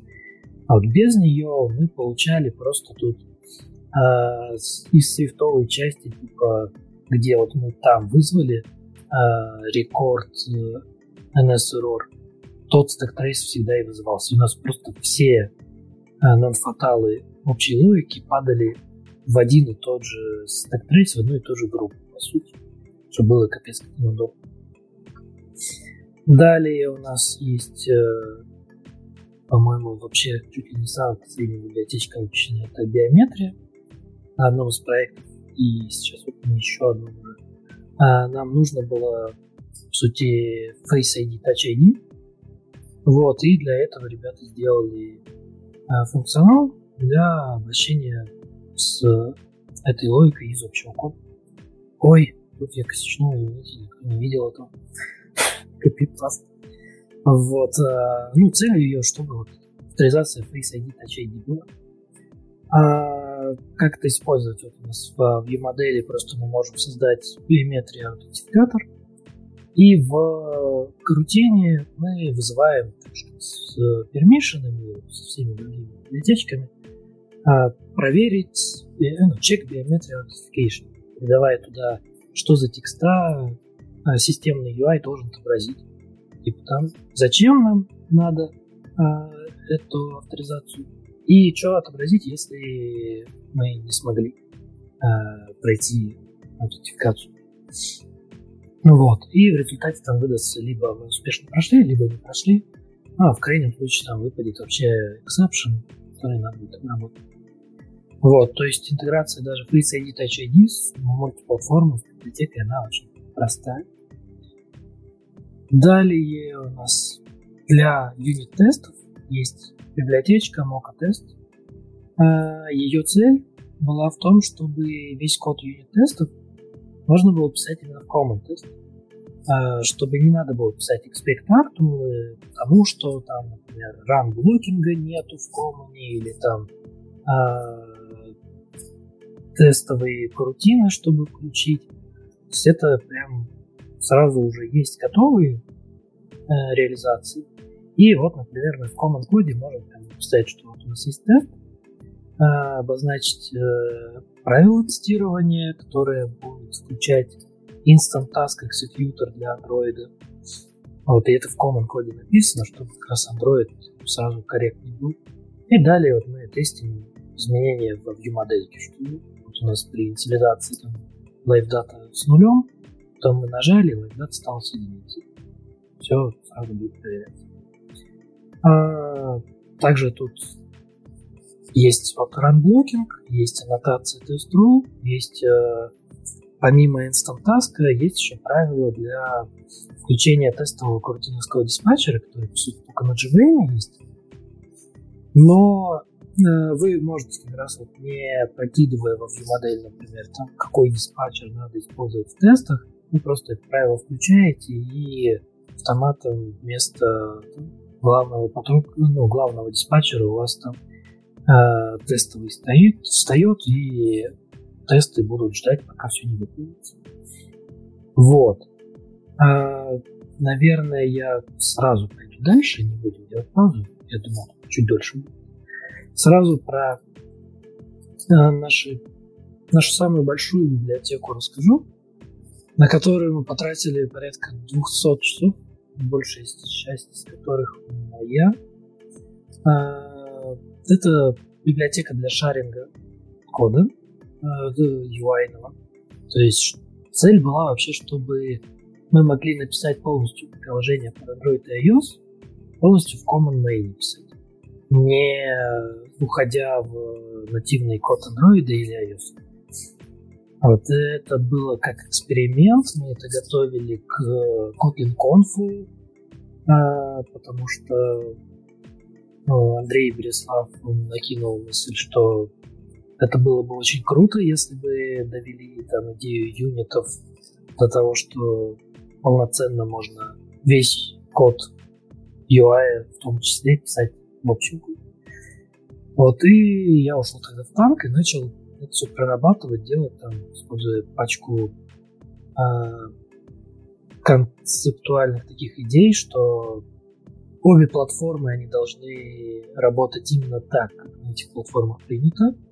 То есть никаких там отклонений от того, что принято на Android, например, там, с восстановлением состояния после перезапуска системы, с поворотом экрана, вот все это должно работать так, как в Android нативно оно должно работать.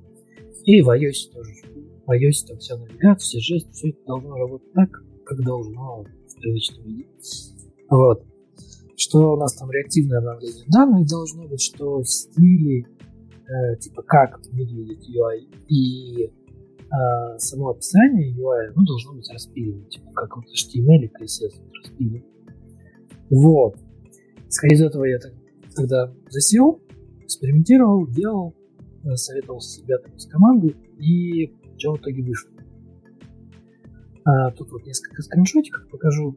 Это реальный, реальная приложуха, которая в сторе доступна, которая полностью сделана на виджетах. Вот, слева iOS, справа Android. И UI в итоге полностью нативный, то есть можно даже снапшоты иерархии делать и смотреть, что за вьюхи были созданы. Все это там нативно она создавалась. А, вот там, список, там навигация нижняя, вот это этапы всякие. Ну, то есть, если не знать, что это именно с какой-то хитрой библиотекой, я думаю, там никто бы не сказал, что это не, не нативно сверстано как-то вот с. А, также вот там детальный вид, например. Вот. И дальше что отмечу, а, по-быстрому пройдусь. Первое, вот у нас была цель, что один разработчик и две платформы. В принципе, под капотом это даже похоже сейчас на React Native который тоже как бы в общем коде на JS имеет некоторую абстракцию от реального UI элемента, а на платформе на каждый имеет там некоторую фабрику, которая умеет создавать из этой абстракции конкретный UI элемент, конкретной платформы. Вот. А, и у нас а, разработано было два проекта на данной технологии, только один из них сейчас в сторах доступен, второй как бы тоже, но только на одной платформе на сайте Mocha iSrockDev, там вообще ссылки тыкнуть, посмотреть. Вот, технология уже сейчас достаточно, чтобы делать приложения такие э, с не сильно таким закастомизированным интерфейсом. Ну, то есть, а если достаточно близко к нативному, привычному, да, если бы вы при верстке нативно не делали бы кастомные вьюхи, не сильно там много там фигачили стилизаций, то, скорее всего, текущая версия вытерет это. Вот.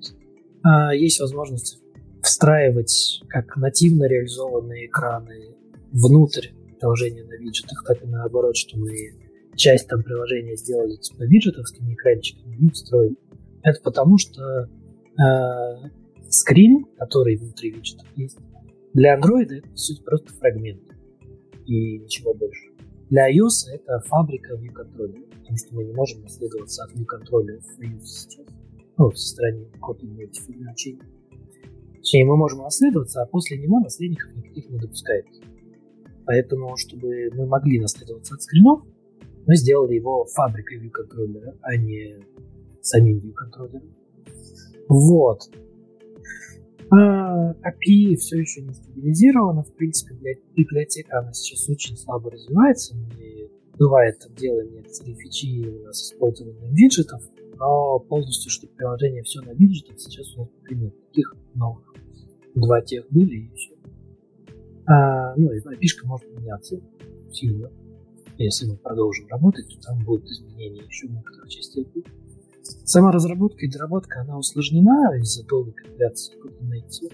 И, в принципе, есть мысль, что просто весь UI код э, именно фабрик э, унести в Swift именно динамический фреймворк, тогда, когда нам надо будет там что-то дебажить или фиксить в том, как UI элементы iOS создаются, э, нам достаточно будет вот в Swift в этом динамическом фреймворке что-то там подкрутить.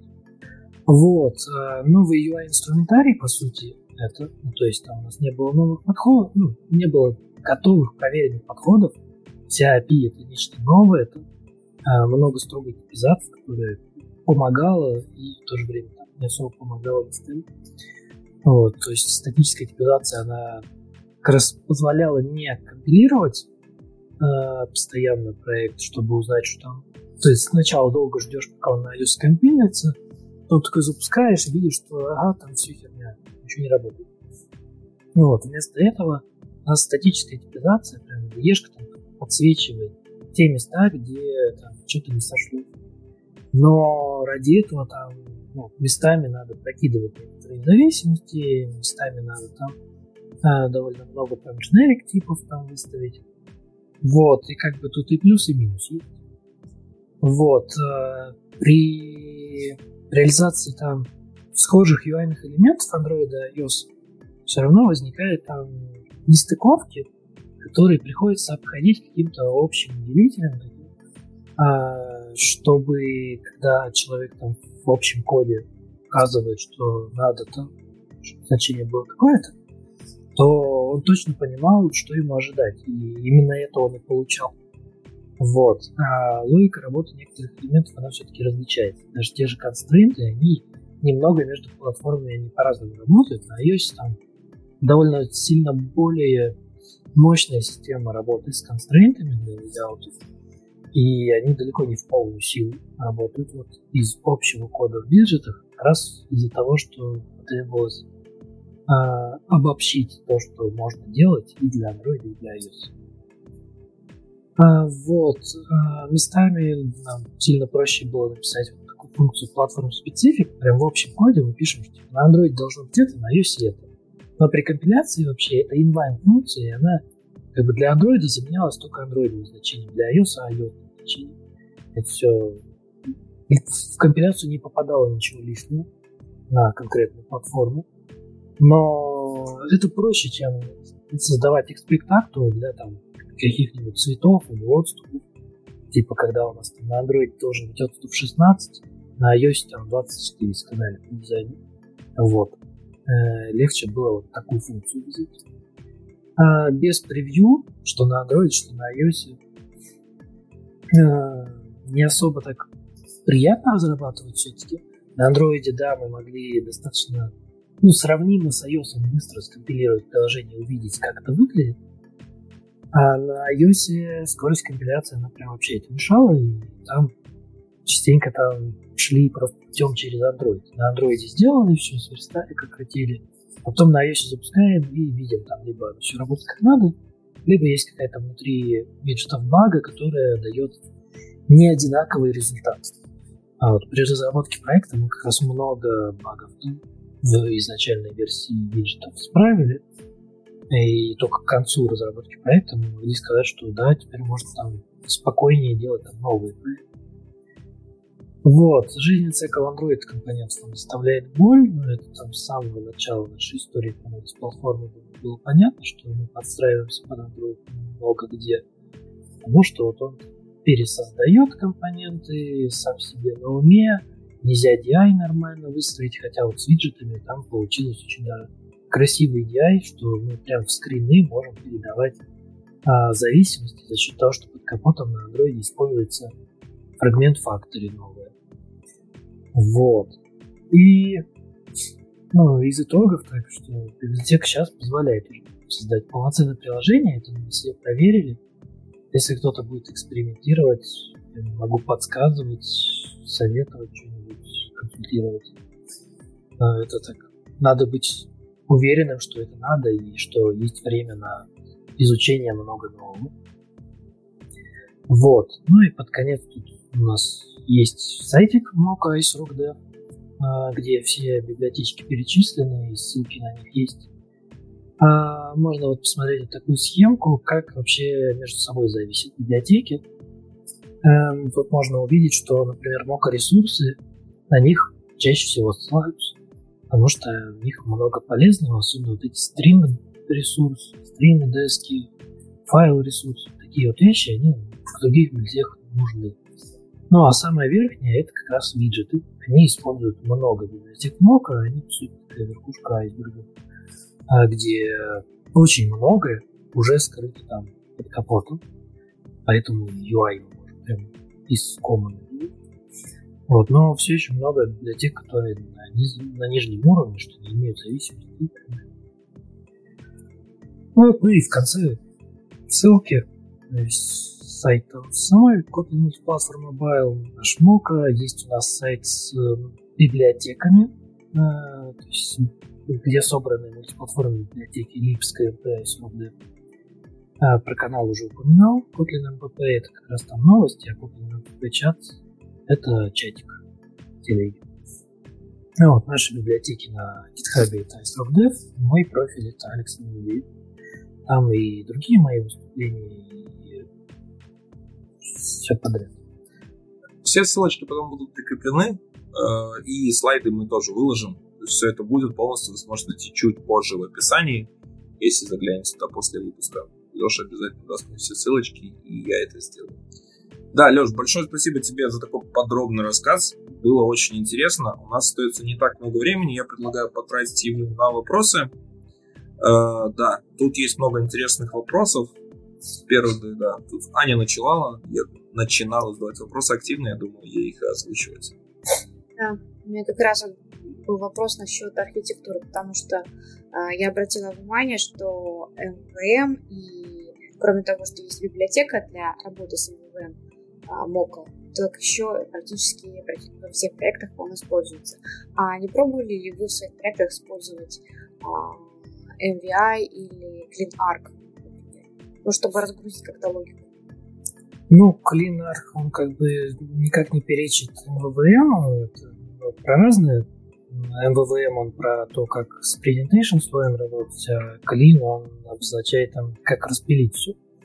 А, в принципе, у нас там все и так распилено как раз, то есть не все подряд логика находится именно в модели, но частенько мы как раз побольше логики туда складываем, потому что там тонкий клиент, если какие-нибудь там кейсы выделять не сильно так тянет. Вот. Но прям в таком чистом виде, что можно сказать, вот тут прям чистая архитектура идеальная, такого у нас примера не найдется. А по MVI у нас мысли уже давненько есть, и поднимали там тему ребята на наших еженедельных встречах по платформе, что а, может там MVI мы начнем делать, из библиотечки уже, сама идея с стейтом хорошая. Вот это все хорошо. Вот. И скорее всего мы к этому перейдем только когда декларативный MVI начнем использовать. Тогда вот Мы просто в сторону отложим. Не надо будет это. Вот, а с текущим UI нам пока, пока не переходим, ну, пока прям сильных таких экспериментов это не было. Спасибо. У меня был еще такой э, вопрос уточнения. Ну, вот, я понимаю, что сейчас э, в приложении на Kotlin, на Kotlin платформе используется э, Coroutines Flow, а вот э, на каком-то определенном, может, раннем этапе, может, вы пробовали использовать э, там, RX где-нибудь, в какой-нибудь части? Нет, тогда еще не было RX, в принципе. Ну, типа, в общем коде никакого подобия RX не было, реактив еще тогда э, либо только начинался в новой Аркадии, либо э, его еще даже не думали. Вот. Тогда мы просто взяли лайфдаты, на которых мы и так все реактивно строили. Мы на андроиде у нас был там тогда смесь RX и лайфдат андроидных там, с использованием трансформации и мержей, то есть как бы сама по себе лайфдата андроидная, она имеет в себя там возможность собирать все в цепочки, мержить между собой, о чем просто, просто не знает, потому что нет удобных там экстеншенов, чтобы это брать и юзать. Вот мы у себя это как раз сделали, еще когда до платформы использовали, так описывали, по сути, как там данные должны преобразоваться в какие-то э, поля для UI, вот. А, и потом мы это утащили в мультиплатформу и использовали. Просто потому что тогда Ericsson вообще ни в каком виде не был. А потом, когда уже сейчас появился Stateflow, а, мы поэтому и распилили MVVM там отдельно, LiveData теперь. И можно как бы LiveData не подключать, использовать просто Stateflow вместе с э, ядром MVVM, а это вот сами view модели. А, вот. И таким образом там будет карутиновский флоу, по сути. А чисто RX в мультиплатформе нет. Только на Android у нас был, ну и iOS тоже RX. Когда это все было нативно. Понятно, спасибо. Очень, очень важный вопрос, Леш. Оценивали ли вы, насколько быстрее получается разработка э, с мультиплатформ, с Мока быстрее, чем два нативных приложения?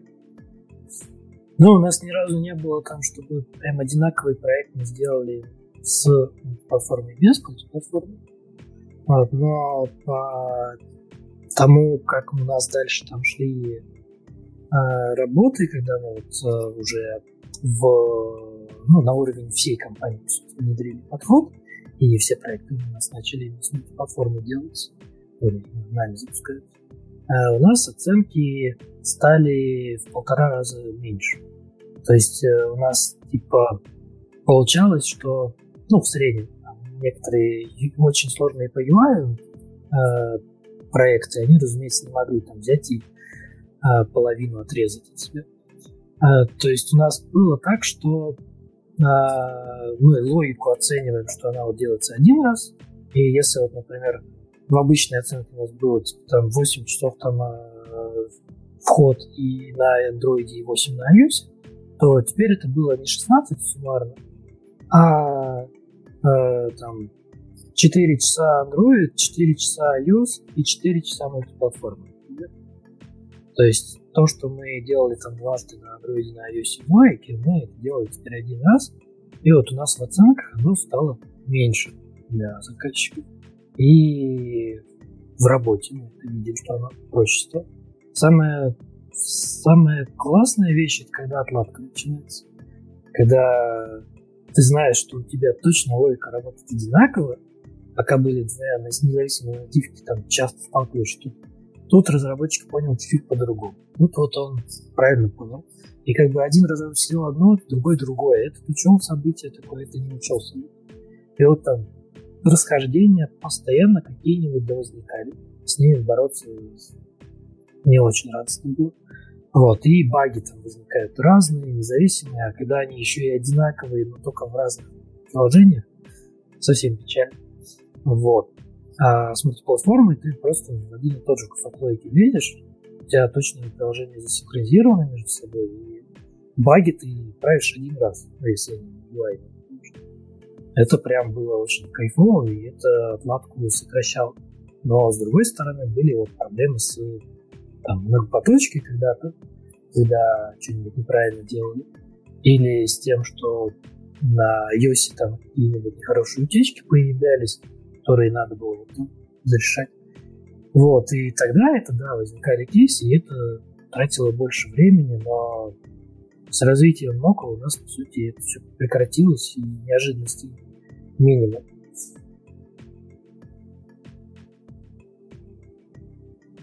Леш, такой вопрос. А что сейчас э, вы делаете с многопоточностью на iOS? Потому что карутины, насколько я знаю, они не могут. То есть Кейтор, ты говорил, да, там этой проблемы нет. Но вообще, в принципе, то есть для вас только выход Reactive? Почему? Карутины они уже могут. И Tor клиент он с 1.4 версии он требует, чтобы у тебя был именно native NT версии. Ты больше не можешь использовать э, обычную версию карутин с которым на iOS. Но она нестабильная, но она мне в основном не влилась еще.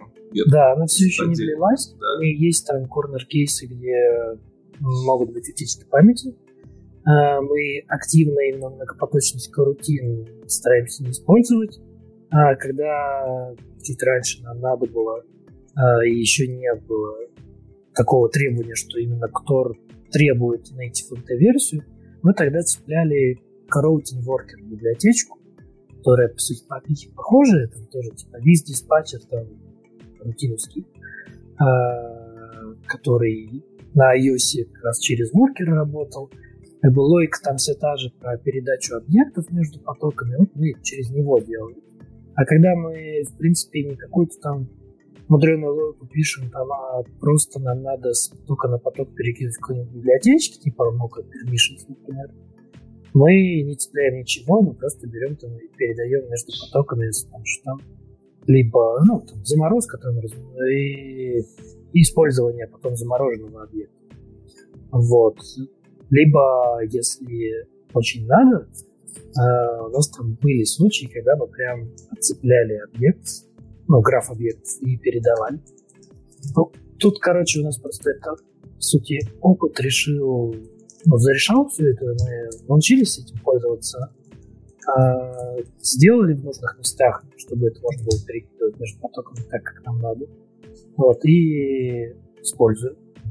Ну что, я тогда предлагаю подводить итоги. Э, Леш, Ань, вам слово. Давай начнем, наверное, Леш, с тебя. Скажи нам что-то завершающее что-то. Напутствие какое-то дай нам.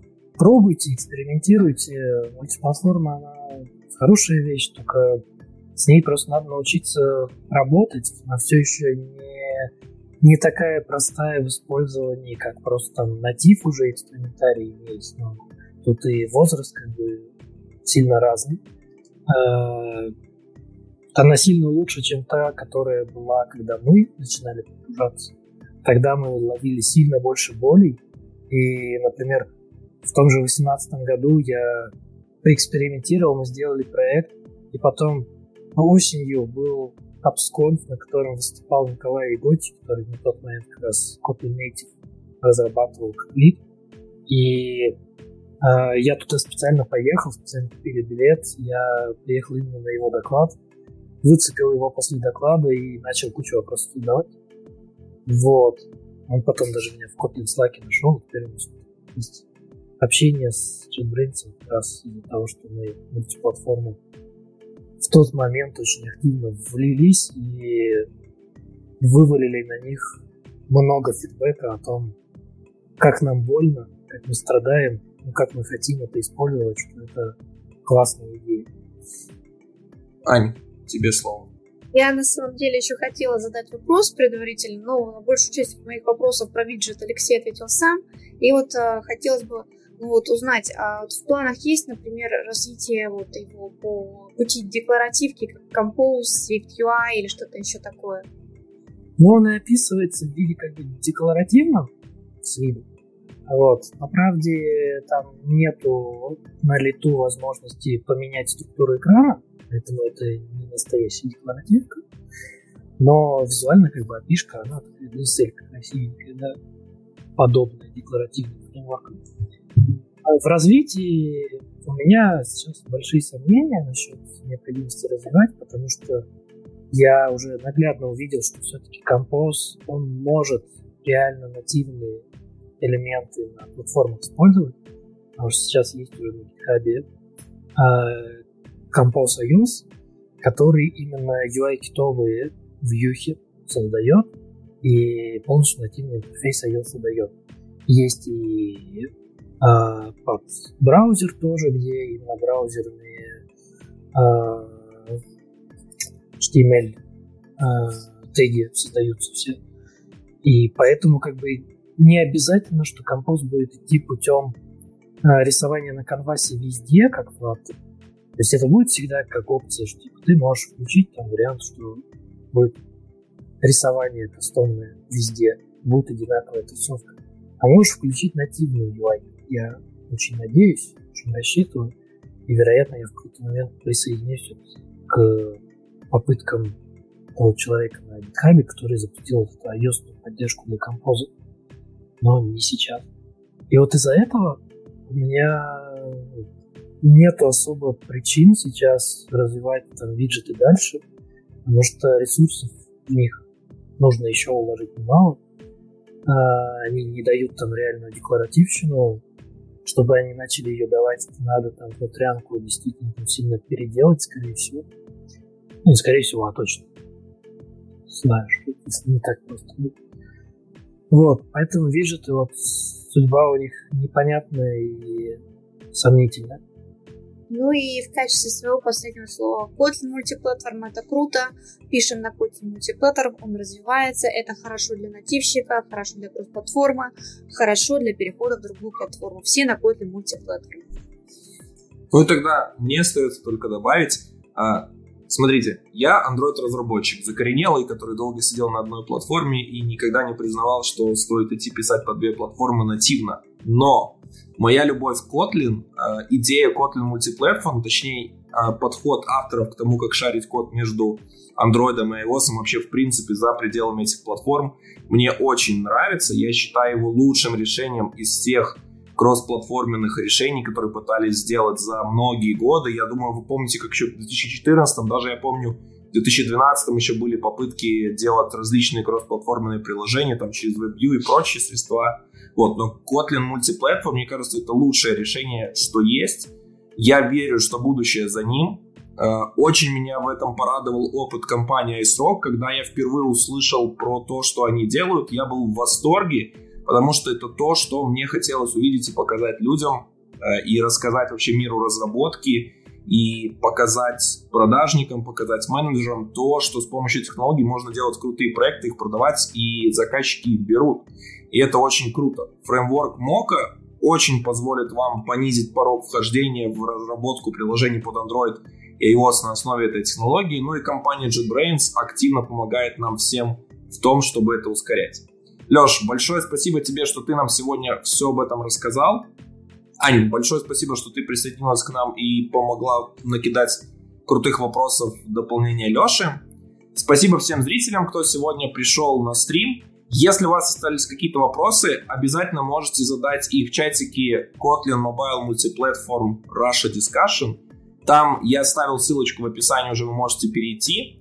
Э, ребята там активно отвечают, постоянно идет какой-то движ, я за этим чатиком тоже слежу, поэтому обязательно сдавайте. Конечно же, вам стоит попробовать Мока, ну или как минимум посмотреть в том, что уже готово, и огромный список проектов, которые уже используют эту технологию. А самое главное, вам нужно подписаться на YouTube канал Android Broadcast, поставить лайк этому видео, и если у вас остались какие-то вопросы и пожелания, ставьте в комментариях.